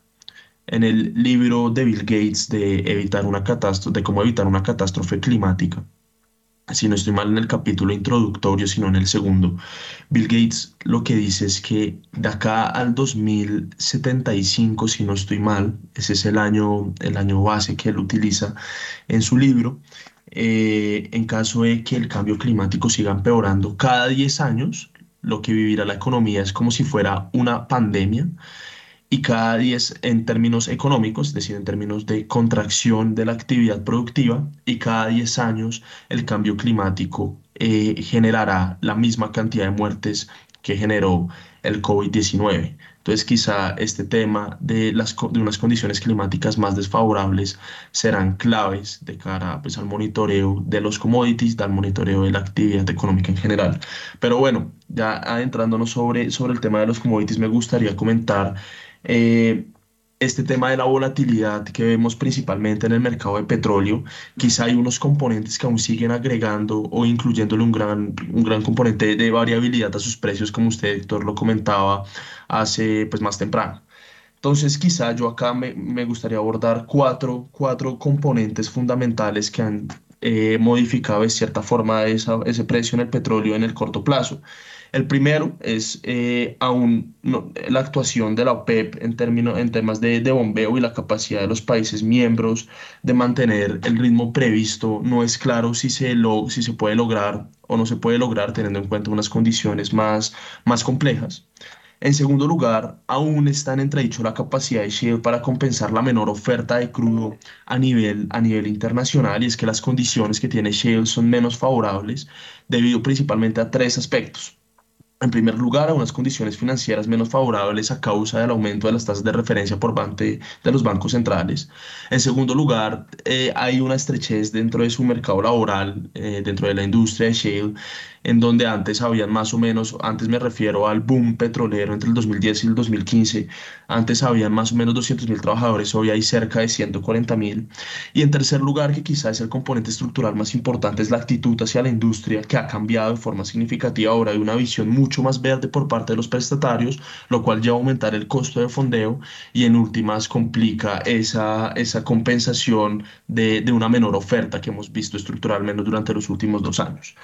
Eh, tercer lugar, hay una amenaza de, o bueno, ya no hay una amenaza, ya hay una materialización de una desaceleración económica importante que implica un menor consumo de commodities y este menor consumo de commodities pues precisamente eh, le termina pegando de forma negativa al precio teniendo en cuenta la intersección entre las curvas de oferta y de demanda. Y en cuarto lugar, que es la política cero COVID por parte del gobierno de China, dado su relajamiento, quizás eso ya le puede imprimir un poco un componente de menor incertidumbre sobre los precios. Recordemos que China es el segundo mayor consumidor de petróleo en el mundo, entonces quizás los actos que tome el gigante asiático pues serán claves de cara al comportamiento que tendrá la cotización de los commodities en, en los mercados internacionales. Entonces, quizá a excepción de lo de China, que ya ha venido normalizándose hasta que estas incertidumbres, si así las puedo llamar, no pasen, seguiremos presenciando estas fuertes subidas y bajadas dentro del mercado de petróleo en el mundo. Con esto me refiero al, corto plazo, realmente, porque cuando uno se fija en los fundamentales de, del largo plazo, estos explican una tendencia al alza en su precio debido a temas de producción estructuralmente baja, eh, de inventarios y, y, de inversión en CAPEX que durante los últimos ocho años ha venido reduciéndose de, forma importante, Héctor. Entonces quizá en el largo plazo uno ya podría pensar en unos precios más bien al, al alza.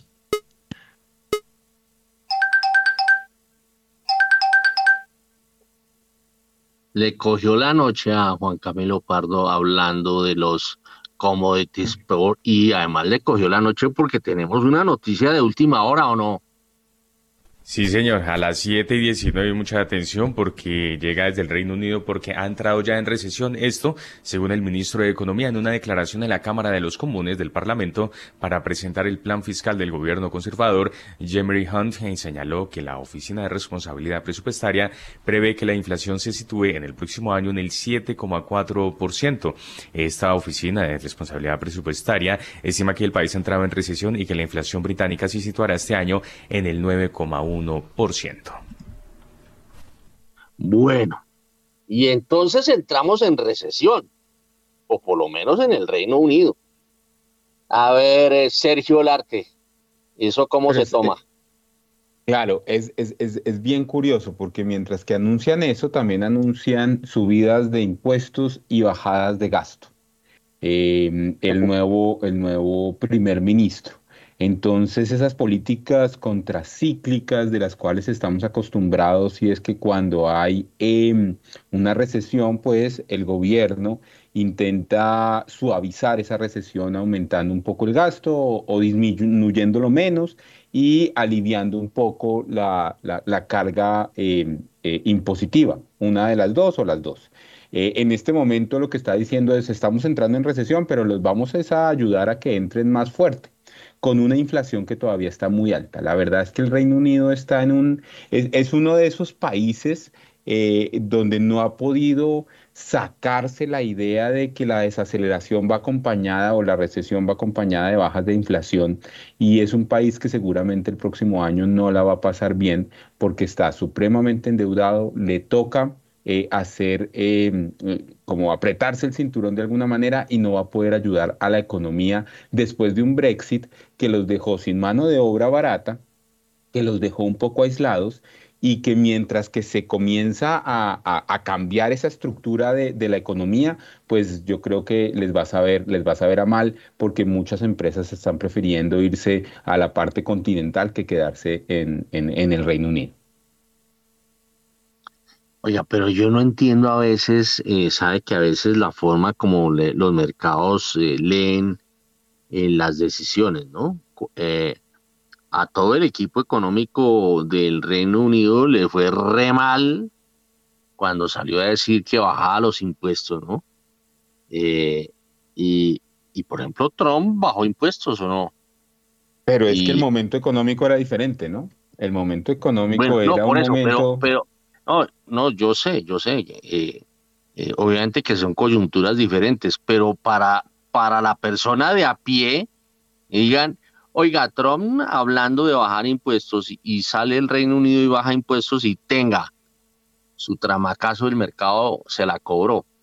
E, es que eso es lo que a veces eh, las personas de a pie no entendemos. Sí, sí, yo creo que, yo creo que es que eh, la, la, hay muchas diferencias entre lo que pasó en Estados Unidos y lo que estaba pasando en el Reino Unido. La primera es que Estados Unidos tiene algo de poder de mercado. El Reino Unido en este momento ya no lo tiene. Es una economía eh, desarrollada, relativamente importante, pero no es tan fuerte como lo era antes, mientras que en el momento económico de, Trump, pues eh, la economía de Estados Unidos es la economía más grande del mundo. Y adicionalmente, eh, durante esa época había liquidez infinita, las tasas de interés eran chiquiticas o casi cero, pues, eh, y no era tan, nadie estaba pensando en que había restricción presupuestal y menos en Estados Unidos. Entonces bajar los impuestos era reindustrializar, era, em, eh, eh, digamos, volver a pensar en, Estados Unidos sin inmigración y había socialmente como algo de, de afección por eso. en este momento en el Reino Unido, después del Brexit, pues eh, se dieron cuenta que el Brexit pues no fue, no, salió tan bien y una sucesión de malas decisiones hace que esa economía ya no esté tan fuerte, eh, no tenga la plata que quisiera tener, entonces no se puede endeudar a manos llenas Em, y, en la población como un todo está descontenta. Entonces cualquier cosa que mueva los mercados demasiado y la libra esterlina que estaba acostumbrado el inglés promedio a que era la moneda más fuerte y estaban súper orgullosos y por eso no se metió en el euro, pues casi llega a la paridad con, el dólar. Entonces, pues claro, eh, eh, el ciudadano de a pie queda descontento. Ahora entonces lo que están diciendo, no, mire ya, estamos logrando que la libra esterlina llegue otra vez a 1.20, otra vez estamos retornando las cosas, pero para eso tenemos que apretarnos el, cinturón. Seguramente esto va a tener muchas negociaciones con, con Europa eh, en el mediano plazo porque pareciera que el Brexit al final les está costando más de lo que ellos estaban pensando. Ya iba a ponerle la chicharra a Sergio Larte. Bueno, 7 y 25. Eh, estábamos mirando los tres pegaditos que eran los commodities, eh, el dólar y las tasas de interés. Ahí vemos que el dólar, oíamos a Nicolás, a Nicolás Espinosa, que el dólar eh, volvió a pasar a estar por encima de los 4.900, está en, cerró en en el spot en 4.950, venía de 4.868 y había estado días antes por los lados de los, del rango de los 4.700. Eh, y a la vez veo que las tasas de los test, mm, si bien en los 2024 se mantuvieron estables, creo que las demás tasas de los test subieron, es decir, que eh, perdieron valor los papeles colombianos, volvieron a perder valor. A ver, Juan Camilo Pardo, miremos este fenómeno. Bueno, Héctor, em, me gustaría primero empezar con dólar y ver mi, intervención en, pequeñas partes. Ah, me gustaría iniciar eh, diciendo que cuando hay incertidumbre y, aversión al riesgo a nivel internacional debido a un ambiente de desaceleración económica y probabilidad de recesión en algunas economías, la gente se refugia en el dólar sin importar cuál sea el factor de riesgo. Incluso, y aunque esto suene paradójico, una recesión en Estados Unidos genera que la gente compre dólares y eso hace que a nivel global esta moneda gane contra todas las demás monedas. Ahora, la posición de, ajustes más eh, moderados que se esperan de la tasa de política monetaria de la Reserva Federal a causa de los datos positivos de inflación que vimos la semana pasada ha, impreso tranquilidad a los mercados, entre esos los de divisas y precisamente los de renta fija. Y eh, esa puede ser una razón por la que tanto la TRM como eh, pues los TES durante, las últimas, durante la última semana larga ha corregido y no solamente los títulos a nivel local, sino también cuando vemos los bonos a 10 años en moneda local para los países desarrollados, el caso de Canadá, el caso de Italia, de Australia, del Reino Unido, han corregido en promedio, también para economías emergentes. En segundo lugar, eh, hablando de dólar, el, contexto local, y bueno, y de test también, el contexto local influye mucho, eh, pues la incertidumbre política genera que los inversionistas naturalmente se inquieten. Aún el petróleo y el gas por ejemplo, siguen pues representando cerca del 40% de las exportaciones y es el sector del cual llega entre el 20 y el 30% del total de todos los recursos de inversiones. ¿Esto qué quiere decir? Que estos commodities representan una fuente fundamental de divisas en, en el país y de estabilidad macroeconómica que precisamente le termina pegando a la, a la prima de, de riesgo del país que es uno de los principales fundamentales con los cuales se construye eh, pues la curva de rendimientos de, deuda pública del gobierno. Entonces, los anuncios sobre exploración, explotación de petróleo son claves de cara a unas menores tasas frente a las cuales el gobierno se endeudará y una tasa de cambio más atractiva para los inversionistas. En tercer lugar, es el tema estructural, quizá este me parece el más, el más importante de todos, y es que buena parte de los movimientos de los fundamentales macroeconómicos eh, pues eh, vienen eh, fundamentando esta desvalorización, digamos, de los test en, el último año y también la desvalorización del dólar. Es decir, cuando nos fijamos en los déficits comercial y fiscal, ambos son menores al menos 5%, lo que implica que los choques de aversión al riesgo, que son no lineales y explosivos, nos peguen eh, más fuerte. Es decir, que para los oyentes somos desproporcionalmente más vulnerables frente a otros países que no tienen estas vulnerabilidades tan acentuadas. De hecho, en la región somos el país más vulnerable sumando, sumando ambos déficits. Este es un tema que se debe tener eh, en el radar de forma importante. Y en cuarto lugar, quizá, quizá la leve apreciación del peso eh, durante las últimas, digamos, la última semana larga y también la, la valorización de, de los títulos TES puede responder en parte a la sobrereacción que había tenido estos mercados. Eh, en, mi opinión, se debería seguir apreciando la, la, tasa de cambio, deberían seguir valorizándose los títulos. Esto es algo que, que, yo creo que debería ocurrir en las, en las próximas jornadas. Sin embargo, esto claramente está en función de las condiciones, de las declaraciones del gobierno y los nuevos datos que, que, veremos, que vayamos viendo sobre, sobre actividad económica, Héctor. Bueno, 7 de la mañana y 30 minutos. A mí no me sigue cuadrando la ecuación. Eh, no entiendo por qué el precio del dólar, sobre todo en octubre, tuvo semejante trepada tan horrible. Y esto ya lo planteé en, en, en, en eso fue en el programa del martes. No entiendo por qué el precio del dólar se trepa eh, cuando la inversión extranjera directa, o sea, la, la, la que llega al país para proyectos, eh, anda, anda súper arriba. Llegaron 1.024 millones de dólares en octubre. 1.024 millones.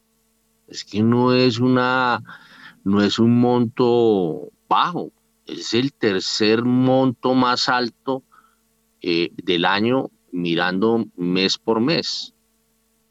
Y, se fueron eh, eh, como capitales golondrina apenas 38 millones de dólares. entonces no entiendo esa ecuación. No entiendo por qué el precio del dólar sube cuando lo que están es llegando dólares y, por ejemplo, la inversión extranjera en petróleo y minería crece 77%. 77% cuando están diciendo por todo lado que hay que este lío de los contratos de exploración que no se van a eh, eh, que no, no va a haber nuevos contratos de exploración y, y, y la inversión extranjera en petróleo y minería está creciendo 77%, con otro agravante. En el último año de gobierno de Duque se firmaron solo tres contratos de exploración y se armó semejante avispero. Y en lo creo que si no estoy mal, en los dos últimos años del gobierno de Juan, Manuel Santos, no hubo ni un contrato de exploración. Entonces, nuevo, ¿no? Entonces, a ver, cuádreme esa ecuación. Yo necesito que eso, esa regla te me cuadre. A ver, eh, eh, Sergio Olarte del Scotiabank. Pues Héctor, mire, hay, hay varias cosas. La primera es la relación entre las tasas de interés y la tasa de cambio. Por supuesto que una eh, oferta o una eh, fuente de recursos internacionales son los inversionistas internacionales. Eso, eso es un hecho y eh, durante el año han venido entrando. Entonces eso ayuda de alguna manera a tener los dólares necesarios para pagar el exceso de importaciones sobre exportaciones que tenemos. Eso es cierto sin embargo, recientemente esa entrada es menor y resulta que nosotros todos los meses importamos, entonces todos los meses necesitamos oferta de dólares. Entonces por ahí eh, está bien, pero, pero, pero ha disminuido. Lo otro es la inversión extranjera directa. Estoy absolutamente de acuerdo. Em, ha entrado, sigue entrando. Eso me parece supremamente bueno. Pero por otra parte, eh, esto es un tema de flujos, eso es un tema de nuevo, todos los meses estamos importando y resulta que el consumo de los hogares sigue siendo impresionantemente alto y como nos contaron, la inversión, eh, sobre todo en vivienda y en maquinaria de equipo, se recuperó. Y para eso necesitamos de importaciones. Entonces necesitamos pagar un déficit de cuenta corriente que según el Banco de la República va a llegar cerca a 20 billones de dólares 20 billones de dólares, o sea, 20 mil millones de dólares eh, que necesitamos eh, pagar. Entonces, que entren eh, eh, inversión extranjera directa es muy importante, que siga entrando inversión de portafolio es muy importante, pero que la inversión de colombianos en el exterior, por ejemplo, o que como salió en algún medio, que algún fondo de pensiones esté decidiendo más bien invertir afuera que invertir acá adentro, y ese tipo de cosas lo que hace es que la ecuación deja de cuadrar. Y para que cuadre, pues el, precio es el que manda y el precio es, pues la tasa de cambio tiene que ser más alta para de alguna manera desestimular las, las importaciones o que el que quiere importar pues pague más. Entonces, ¿qué se necesita? Al final, estructuralmente lo que se necesita es que la economía colombiana crezca de manera sostenible. Es decir, que ese consumo que estaba creciendo a 12, 14%, que está muy por encima de lo que debe hacer, debe ser menor eh, y así esas importaciones no son tan grandes y no necesitamos tantos dólares en la economía que necesitemos que no, no, sea suficiente, mejor toda esa inversión extranjera directa de la que usted habla. Entonces ese, ese yo creo que es el cierre que es muy importante y es que el déficit de cuenta corriente en dólares está siendo muy alto y necesitamos mucho más eh, oferta de dólares para poder pagar esas importaciones. Bueno, son las 7 de la mañana y 35 minutos. No quedé como tan feliz con la respuesta, pero bueno, si eso es así, eh, concedámosle eh, el beneficio de la duda al, a, don Sergio Larte. Pero óigame, en, en Bogotá desde ayer empezó una supercumbre energética y petrolera. Eh, hay una cosa que quiero decir y no sé por qué los organizadores de este evento, eh, yo creo que hay dos fallas que yo le vi. Yo ayer estuve toda la mañana en el evento. Eh, dos fallas que le percibí del evento, de un super evento. Ah, bueno, diría tres elementos claves.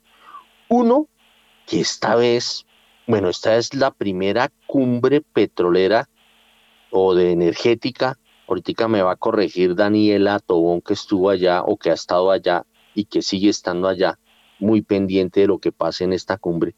Eh, eh, la cumbre de este año, con relación a la que se produjo antes de la pandemia, porque hacía tiempos no, mucho, es la primera cumbre de nuevo presencial, bastante menor en número de asistentes. La vi mm, delgada, no la vi tan, tan gruesita como fue hace unos tres o cuatro años, cuando fue la, la última cumbre antes de la pandemia. Eh, primer punto. Segundo punto, em, observé que eh, se cuadran, eh, digamos, participaciones o exposiciones en el evento sin las contrapartes. O sea, la ministra de Minas fue, echó su cuento y se fue. Y de ahí en adelante todos los participantes hablaban y uno, y era como monolítica la vaina.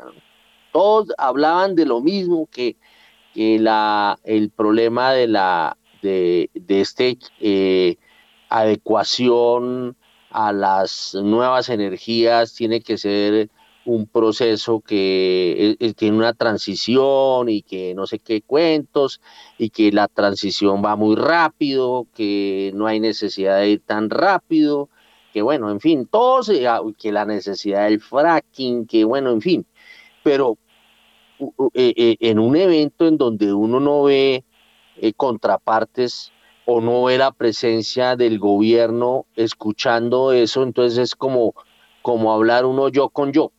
Y, eso se me hizo una falla en, el planteamiento o cómo se cuadraron las exposiciones en el, en el evento. Y el tercero, que se me hace el más clave, yo no sé, me va a corregir ahorita Daniela, eh, es que yo no vi al ministro más importante en materia energética del país. A mí me da pena decirlo, pero por organización estatal, el Ministerio de Minas y Energía ha perdido enorme importancia. Yo a veces me río cuando eh, eh, veo que algunas personas del mercado se, se, le, se jalan los pelos y se le ponen los pelos de punta eh, que porque dijo o no dijo la ministra de Minas. Si ustedes miran organizacionalmente, el ministro Chacho en materia energética de este país no está en el Ministerio de Minas, está en el Ministerio de Hacienda. ¿Por qué? Porque es que el Ministerio de Hacienda es el dueño de las empresas más importantes en materia energética del país. Ni más ni menos que es el dueño de Ecopetrol, y Ecopetrol es el dueño de ISA, ¿no? Eh, de Interconexión Eléctrica SA. Pues brilla por su ausencia el ministro de Hacienda, José Antonio Campo. No sé si vaya a ir de lo que vi y de, de, de, la, de la programación que vi, no lo veo presente en esta famosa cumbre. A ver, Daniela Tobón, cuéntenos qué pasó en esa cumbre. Díganos si dentro de la agenda que usted tiene vea eh, una participación del ministro de Hacienda, José Antonio Campo. Eh, dígame eh, si, si estoy equivocado en cuanto al planteamiento de que habla un funcionario del gobierno, se va y ya el resto es todos hablando de lo mismo. A ver, Daniela Tobón tiene la palabra. Muy buenos días, Daniela. Hola Héctor, muy buenos días para ti, para todos los que están ahí conectados con nosotros en primera página radio. Pues usted lo ha dicho, así empezó la cumbre de petróleo, gas y energía que se desarrolla acá en la ciudad de Bogotá. La asistencia, hay que decirlo que ha sido el tema central, muy poca asistencia de los de la de la gente petrolera, de energía gas. Realmente sí ha llamado bastante la atención y ha sido un foco ahí que han estado preocupados eh, por el tema de la asistencia porque sí se ha visto muy poca. El tema del ministro del gobierno, la ministra ayer llegó, pues el mismo discurso que ha venido dando, la transición energética justa, es el mismo mensaje que le da a los gremios, que le da a las empresas y pues cuando termina su discurso sale inmediatamente diciendo que tiene otro compromiso y no atiende a los medios. Ayer nuevamente estuvimos esperándola para hacerle algunas preguntas, pero no nos quiso atender y se fue inmediatamente apenas terminó su discurso. Pues volvió a reiterar que van a revisar los contratos de hidrocarburos, volvió a decir que, que se van a revisar y que la prioridad del gobierno ahora mismo es revisar esos contratos que se encuentran suspendidos para poder generar reservas a través de esos contratos. Ha dicho que espera trabajar con las empresas y con los gremios, que era lo que ya venía diciendo, pero dentro de todo eso, Héctor no ha dicho más nada, no ha lanzado un mensaje como tal concreto el día de ayer, solamente ha dicho que se encuentran revisando esos contratos e inmediatamente terminó el discurso, pues se marchó de la sala y del evento. El ministro de Hacienda no está en la agenda, no se encuentra en la agenda, no, no va a hacer presencia, pues hasta el momento no nos han informado y tampoco se encuentra programado para estar en estos días. El día de hoy va a estar por parte del gobierno la viceministra de Energía, Belisa Ruiz, y el Ministerio del Interior, que aún no ha confirmado el, ministro, pues serían las dos partes del gobierno que van a estar ahí. Van a haber presidentes, por supuesto, los paneles de las petroleras, de Canacol, de Frontera, de Gran Tierra, y pues esperamos, como usted lo dice, que pueda haber una contraparte, porque eso es lo que espera la gente, lo que esperan los gremios, que haya una respuesta a tantas preguntas que hay ahora mismo en tema al sector. No, y, no, y no solamente respuestas, sencillamente que escuchen lo que están diciendo los unos y lo que están diciendo los otros. Por lo menos al escuchar, pues algo queda, ¿no? Como cuando uno, eh, eh, eh, la mamá lo regañaba a uno, ¿no? Y, y, la mamá decía, pues algo le va a quedar, ¿no? eso, eso, eso, aplicarlo ahí a, esta cumbre eh, de energía, de petróleo y gas. Bueno, ¿qué dijo la ministra de, Minas? Que, bueno, escuchemos a lo que dijo, ¿o no, eh, Daniela? Claro que sí, escuchemos por supuesto lo que dijo la ministra durante su intervención en el día de ayer. Y en la medida en que nos interesan la seguridad y la soberanía energética, hemos iniciado con la Agencia Nacional de Hidrocarburos y en un diálogo muy directo con la ACP un proceso de revisión de los contratos existentes, toda vez que sabemos que en los contratos existentes tenemos unos recursos disponibles que se pueden convertir en reservas y que podrían darnos una enorme confiabilidad respecto, por ejemplo, al sistema eléctrico, en el sentido en el que hay ahí también unos recursos que podrían irse a las termoeléctricas y garantizar esa confiabilidad, pero que también nos permitirían asegurar nuestro consumo domiciliario y también industrial de gas en los próximos años e incluso las próximas décadas. Muy bien, son las 7 de la mañana y 45 minutos. Eh, uy, Sergio, ¿todavía está? Sí, por acá, ya, ya voy a salir, pero por acá ando. bueno, antes de que coja el Transmilenio y nos abandone, oiga, mire, yo tengo una lectura muy diferente a la de los demás, porque la lectura es que el, el digamos, la comunicación del gobierno en materia energética cada vez se morigera más, cada vez se suaviza más. Eh, oír, oír y, lástima que no estuviera aquí Julio César Herrera, porque eh, Julio César nos habló esa decisión del gobierno de revisar los contratos. Si hay un jurgo de contratos que están firmados para exploración y, no han arrancado, pues lo primero que hay que hacer es activar los que están eh, eh, celebrados y que no han arrancado y hay que revisarlos. Y ahí lo dijo la ministra, que había que revisarlos.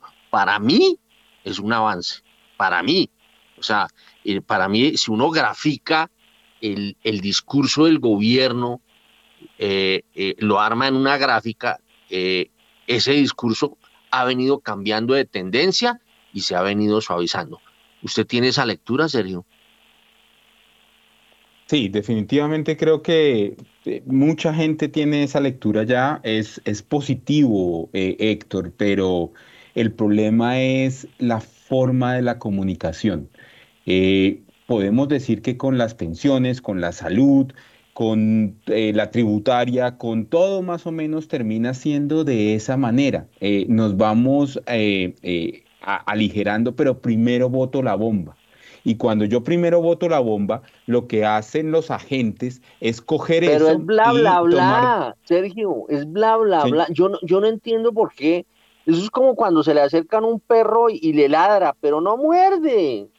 La diferencia, la diferencia, Héctor, es que este no es un eh, candidato, este no es un gremio, este es el presidente de la República y esto es eh, una señal directa. Entonces, cuando los mercados toman eso, pueden decir, mire, esto va a terminar diluido, lo que sea, pero no sabemos hasta qué punto es diluido. Mejor pensar mal que pensar bien, no va y sea que nos coja corticos. Entonces, esa estrategia de comunicación que tenemos en este momento, que yo creo que al final vamos a tener que la transición energética, como nos dice, por ejemplo, el presidente del Senado, Roy Barreras, eh, que tiene que tener 15 años y ese tipo de cosas, hacia allá vamos, digamos, pero la estrategia no está siendo la correcta porque los mercados no saben qué tomar, no saben qué tanto es cierto y qué tanto no es cierto. Entonces, en este momento de subida de tasas de interés, de recesión, de posibilidad de eh, reducción de, liquidez, pues prefieren tomar su platica y no invertir tanto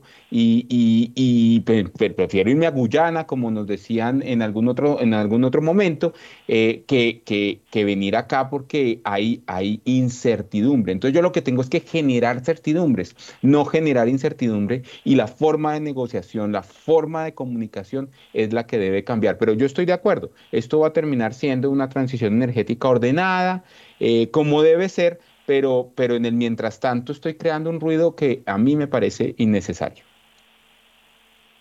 Aquí me escribe Diego, esa analogía del perro que ladra y no muerde que usted acaba de decir es lo que pasó al final con AMLO en México. El mercado entendió que el perro ladraba y no mordía. A ver, eh, Juan Camilo Pardo de Corfi Colombiana. Bueno, Héctor, acá me gustaría hablar sobre la hipótesis del mercado eficiente, que quizás es una teoría que pueda explicar bastante bien por qué el precio de los activos se ha venido desvalorizando desproporcionalmente en Colombia a pesar de que el perro ladra y no muerde. Y es que la hipótesis del mercado eficiente, pues eh, para, para, que los oyentes sepan de forma muy agregada, es una teoría enunciada por Eugene Fama en los 70s. Y lo que establece esta teoría es que el precio actual de un activo en el mercado refleja toda la información disponible que existe. Entonces, la formación de precios no solo depende de lo que ha acontecido o de lo que se ha materializado hasta hoy, sino de cuáles son las expectativas a futuro la formación de precios no solamente con la información histórica, sino también la información que posiblemente en el futuro se pueda materializar. Entonces, al momento de dar discursos sobre la suspensión de los contratos de exploración y explotación, que a mi modo de ver también se ha venido normalizando por parte del gobierno, ya no es un discurso tan radical, sino al parecer ha habido una mayor cohesión dentro del equipo y se han tenido en cuenta ciertas, eh, pues diversas opiniones sobre el daño que eso le puede causar al país. A pesar de eso, aún no es claro si efectivamente se van a seguir firmando contratos o no se van a seguir firmando contratos y eso claramente induce un, un componente de incertidumbre fuerte en los mercados que en última los inversionistas en, eh, en, el momento de realizar sus inversiones lo tienen en cuenta y por eso es que la formación de precios, por eso es que el precio ha venido incorporando ese componente de incertidumbre a pesar de que aún no haya pasado. Entonces esas, digamos, desde la hipótesis del mercado eficiente uno podría explicar por qué los activos han desvalorizado tanto a pesar de que el, pelo, el perro no, no, no haya mordido. Muy bien, 7 de la mañana y 51 minutos. Eso está como el cuento, como cuando uno echa una, una mentira. Eh, estoy, estoy diciéndolo desde el punto de vista del mercado, ¿no? Que uno se echa la mentira y termina convenciéndose de la mentira, ¿no? Y, y eso le ha pasado al mercado. Yo siento que los hechos, los hechos han sido completamente diferentes a como los ha percibido el mercado. Se, se, se cree el cuento y se come el mismo cuento, pero es más del mercado que el gobierno, mi humilde opinión. 7 y 51, vámonos con el tema macroeconómico. Daniel Támara debe estar furioso porque sus informes no han salido. Vámonos con Daniel Támara y el manejo macroeconómico prudente. El manejo macroeconómico prudente, el riesgo político y la confianza inversionista son los tres desafíos que según Moody's enfrenta Colombia para implementar su agenda de políticas. Esto fue lo que dijo Renzo Merino, vicepresidente y analista senior del Grupo de Riesgo Soberano de Moody's Investor Service. Entonces, ¿cuál es el balance que hace Moody's ahora respecto a la administración Petro y las dinámicas financieras actuales? El nuevo gobierno llegó al poder en un contexto macroeconómico complejo, tanto por temas externos como domésticos. Así creemos que enfrentará tres desafíos para implementar su agenda política. Por un lado, el compromiso mantener un manejo macroeconómico prudente, en particular cumpliendo con la regla fiscal y reduciendo el déficit para conseguir estabilizar las métricas de deuda. Luego está atender problemas que ya estando presentes desde antes de la pandemia han causado tensiones sociales y que han sido un factor que ha explicado el riesgo político en Colombia. Por último, está el tema de la confianza de los inversionistas, ya que sin ella será difícil lograr estabilidad macroeconómica y asegurar crecimiento sostenido en el mediano plazo. Bueno, seguimos con más de Moody's porque quiero que Juan Camilo me ayude al análisis de lo que dice Moody's y eh, eh, versus lo que estábamos planteando ahorita. Vamos con más información de Daniel Tamara. De acuerdo con Renzo Merino, quien es el vicepresidente y analista senior del Grupo de Riesgo Soberano de Moody's Investor Service, la reforma tributaria que no es estructural permitirá al gobierno Petro encaminarse a la senda de ajuste fiscal. Además advirtió que la volatilidad financiera si se mantiene podría afectar el perfil crediticio de Colombia. Esto fue lo que dijo. Han habido algunas medidas concretas que son positivas de la crediticia. Aunque la reforma fiscal propuesta por el nuevo gobierno no es de índole estructural, y hay elementos con los que algunos agentes económicos están en desacuerdo y pueden pesar a futuro sobre la confianza de los inversionistas, el recaudo adicional le permitirá al gobierno encaminarse hacia la senda de ajuste fiscal y obtener recursos para apoyar su política social.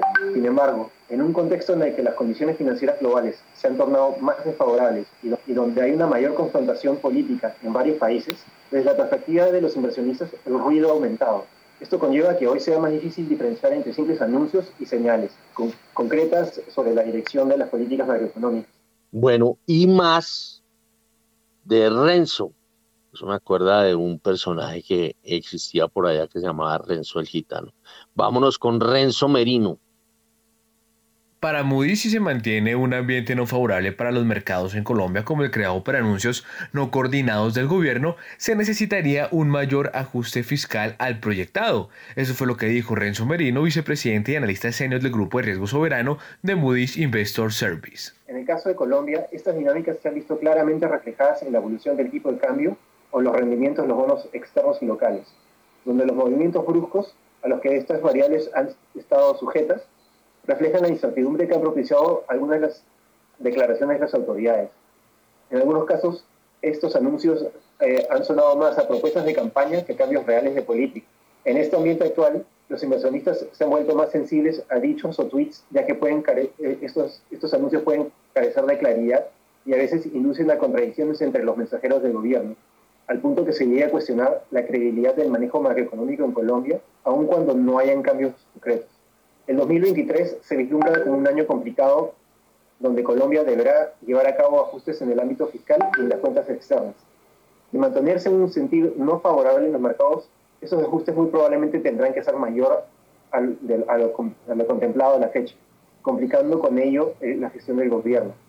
Dado que las calificaciones soberanas son un reflejo de los fundamentos que sustentan el perfil crediticio del gobierno, tienen a no ser tan volátiles como el sentido de los mercados.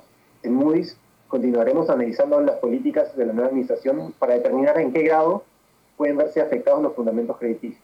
El balance de riesgos puede tomar, tornarse negativo si la volatilidad financiera que se ha observado hasta la fecha persiste llegando a afectar de manera manifiesta las perspectivas fiscales y económicas de mediano plazo.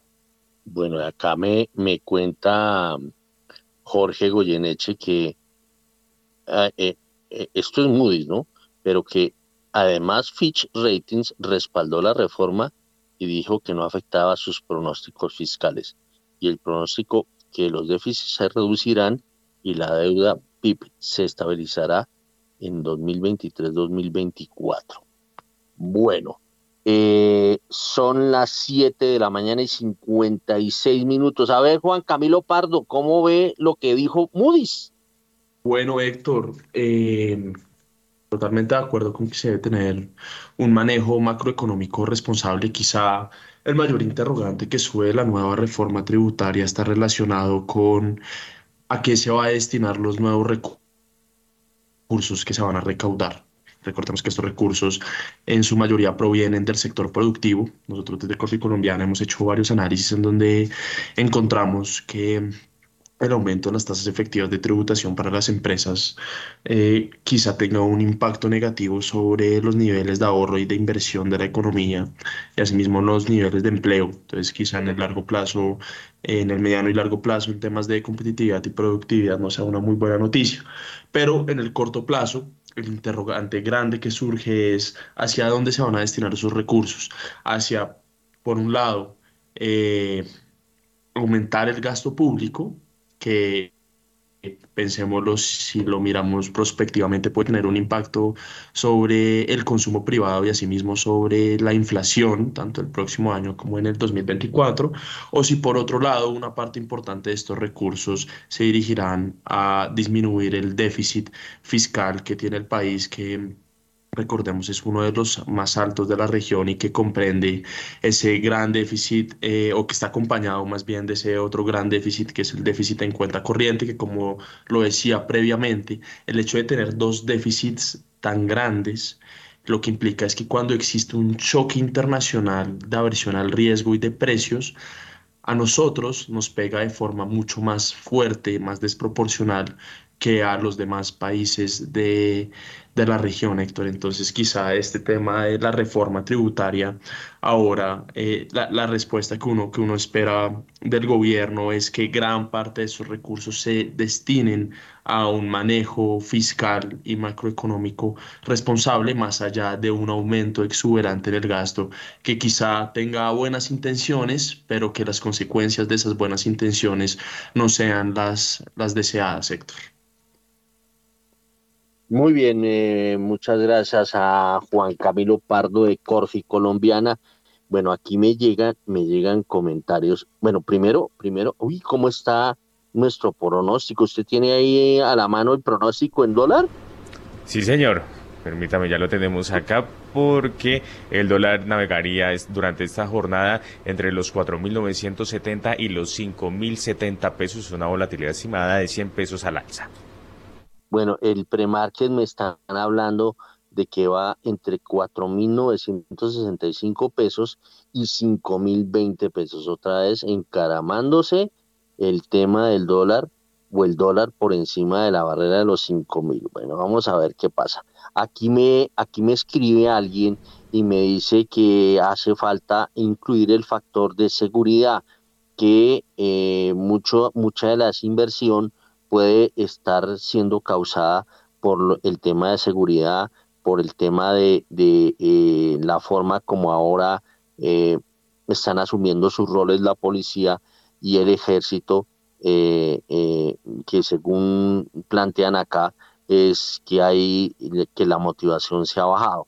Bueno, eso es una opinión de un oyente que nos llega. Ocho en punto.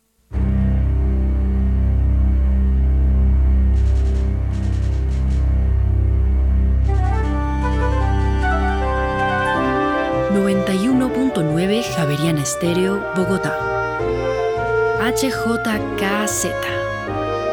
45 años. Sin fronteras.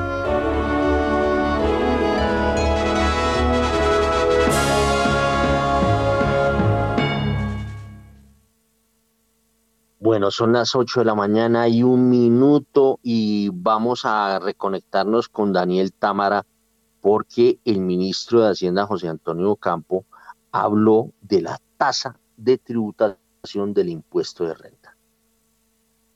la tasa de tributación del impuesto de renta del sector petrolero pasará de menos de 30% a entre 34% y 47% con la reforma tributaria, según cálculos del Ministerio de Hacienda de acuerdo con un documento revelado por el jefe de la cartera José Antonio Campo, de 30% a entre 34% en el caso de que los precios internacionales prescriban una sobretasa de 0% y 47% máxima sobretasa en caso de un 15%. En el caso del carbón, la tasa de tributación pasaría de 36% a entre 43%, una sobretasa del 0%, y 56% con la sobretasa máxima del 10%. Estos rangos corresponden a entre 50% y 56% en el caso del sector petrolero y entre 49% y 63% para la producción de carbón cuando se tienen en cuenta la no deducibilidad de las regalías y el aumento de la retención de dividendos del 10% al 20% para las filiales de firmas extranjeras que operan en el sector. Si bien este incremento en este impuesto afecta la carga tributaria del sector,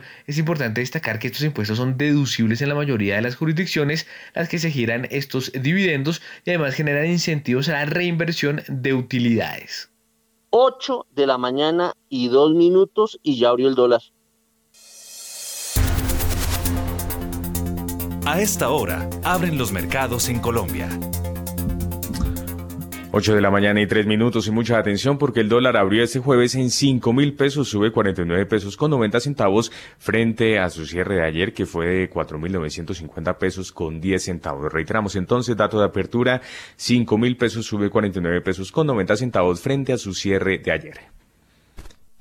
Ay, Dios mío, eso se llama en, en el mercado, en el mercado financiero, cuando, cuando una un nivel, hablando de dólar, es con cifras redondas, o sea, cuando se habla de 100 en 100, hablan de la figura.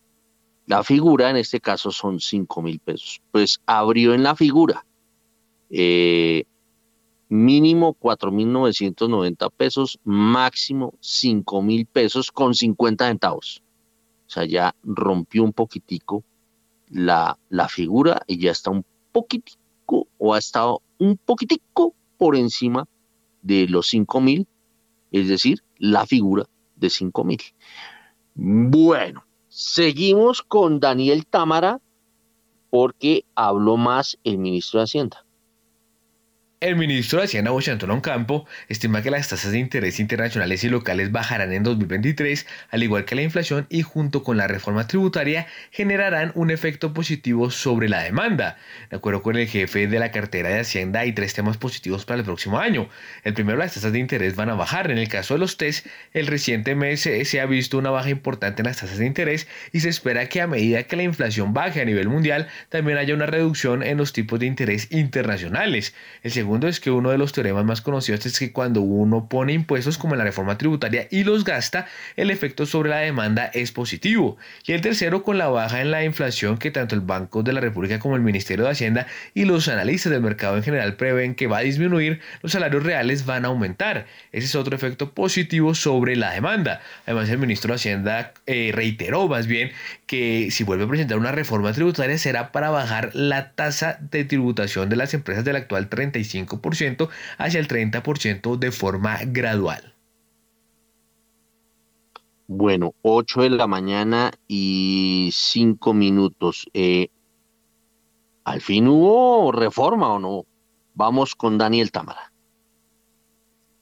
La plenaria del Senado aprobó el texto de conciliación de la reforma tributaria que apunta a recaudar alrededor de 20 billones de pesos en 2023 y cerca de 23 billones de pesos en 2026. Este miércoles será el turno de la Cámara de Representantes para votar este documento que fue radicado en el Congreso el viernes de la semana pasada y de recibir el visto bueno, algo que de por sí ya se descuenta, pasará a sanción presidencial. Cabe recordar que finalmente se cayeron los impuestos a las actividades de las iglesias que estén por fuera del culto y que fue uno de los temas más álgidos a la hora de conciliar los textos de Senado y Cámara aprobados en el Congreso y también la tarifa marginal de renta para empresas que establecía que las utilidades hasta los cerca de 156 millones de pesos estuviesen grabados con una tarifa del 30% y no del 35%. En el tema de dividendos se acordó que la tarifa de retención en la fuente será del 15% y la de los extranjeros del 20%. Actualmente, como se sabe, ambas están en el 10%. Además, se eliminó el beneficio que permitía que los dividendos pagados en acciones o que se destinaran a la, a la capitalización de la empresa no estuviesen sujetos a impuestos. En adición quedó consignado que habrá IVA para las boletas para corridas de toros y para la compra de mascotas y un arancel de 0% para la importación de, fertilizantes o insumos agrícolas. Bueno, son las 8 eh, de la mañana y 6 minutos. Este dólar está llegando a los 5.010 pesos, se han transado 11 millones de dólares en 25 operaciones, eh, ha brincado, arrancó, llegó a estar en un mínimo, eh, el mínimo, venga a ver qué tengo yo aquí, estuvo en 4.990. No, eh, sí, 4.990 pesos alcanzó a estar el mínimo, pero creo que está cogiendo para arriba. Pues hay que ver que, que esto es mucho sobre el tema internacional, que el tema internacional está bastante oscuro, eh, y, pero bueno, en días previos el ambiente internacional no estaba tan oscuro y el dólar empezó a subir de nuevo. Eh, Venga a ver a cómo va hasta ahora. Miremos. Mínimo 4.990. Y máximo, venga a ver qué nos dice Nicolás Espinosa. Máximo, ahora sí, siguen 5.010 pesos. 5.010 pesos. Me ilusioné. Eh, ¿Qué les cuento yo? Con, en materia macroeconómica, Mm, a octubre de este año, Colombia pagó el 75,4% de las obligaciones externas contempladas en el presupuesto general de la nación y el 80,4% de las internas. Eh, con las ventas de con las ventas por 1.5 billones de pesos en octubre, la participación de los fondos de capital extranjero en el saldo de test cayó de 27,25% a 27,62%. De acuerdo con cifras del Ministerio de Hacienda, en esa misma línea el peso de los fondos de pensiones en las tenencias de bonos disminuyó de 26,18 en septiembre a 25,8 en octubre. Eh, los bancos también se están deshaciendo de test su participación está cayendo de 13,42 a 13,11%. Bueno, quienes están absorbiendo esas ventas son el resto del sector financiero cuya participación pasó de 13,57 a 14,73%. Bueno, venga a ver, tenemos un informe, un informe de Diana Nova y está relacionado con el Transmilenio. El nuevo gerente de Transmilenio, Orlando Santiago Celi, es investigado por la Procuraduría General de la Nación por posibles irregularidades relacionadas con la construcción y diseño de la obra del puente Isgaura, ubicada en la vía Curos Maraga en Santander. De acuerdo con la investigación, al parecer Orlando suscribió los estudios previos para construir la mega obra, omitiendo incluir aspectos de carácter técnico, lo anterior ocasionó que la obra fuese inviable en la ejecución y estructuración durante la etapa de preconstrucción. Como consecuencia de las presuntas omisiones, se generaron sobrecostos en el rediseño por valor de más de 272 mil millones de pesos y se produjo un retraso considerable, pues la entrega estaba proyectada para el 12 de noviembre de 2016 y finalmente fue entregado hasta el 23 de enero de 2020 por parte del Fondo de Adaptación al INVIAS. Orlando Celi es egresado de la Universidad Nacional de Colombia y cuenta con una maestría en Ingeniería de Transporte de la misma universidad, así como una especialización en Dirección y Gestión de Proyectos de la Universidad Sergio Arboleda. Ay Dios, bueno, eh, el puente acordeón, algunos dicen que es la obra de arte de Sacir, ¿no? Bueno, aquí eh, la investigación es sobre Orlando Santiago Celi, el nuevo gerente de Transmilenio. Investigación que adelanta la Procuraduría General de la Nación. A las 8 y 11 les cuento que el precio del dólar, esto sigue, sigue subiendo, sigue subiendo, máximo 5.015 pesos. promedio del dólar 5.007,99, mejor dicho, 5.008 pesos prácticamente. Mínimo 4.990, pero eso ya se quedó allá, lejos. Ahora sube a 5.020. No, qué locura, qué locura. Bueno, a ver, Juan Sebastián, 8 de la mañana y 12 minutos. ¿Terminamos o no? ¿Juiciosos? Señor. De esta manera llegamos al final de esta misión. Ustedes muchas gracias por haber estado con nosotros. Dato de cierre porque en octubre el índice de precios al consumidor de la zona euro tuvo una variación anual del 10,6% y mensual del 1,5%. Cabe recordar que este indicador en septiembre fue del 9,9% y el mercado esperaba un dato del 10,7%. A ustedes muchas gracias, a Julio César Herrera, a Sergio Olarte, a Juan Camilo Pardo, nuestros invitados el día de hoy. Héctor Hernández en la dirección y en la presentación. Quien les Juan Sebastián Ortiz. No se vayan que ya llega Mañanas sin Fronteras. Que tengan todos ustedes un feliz jueves.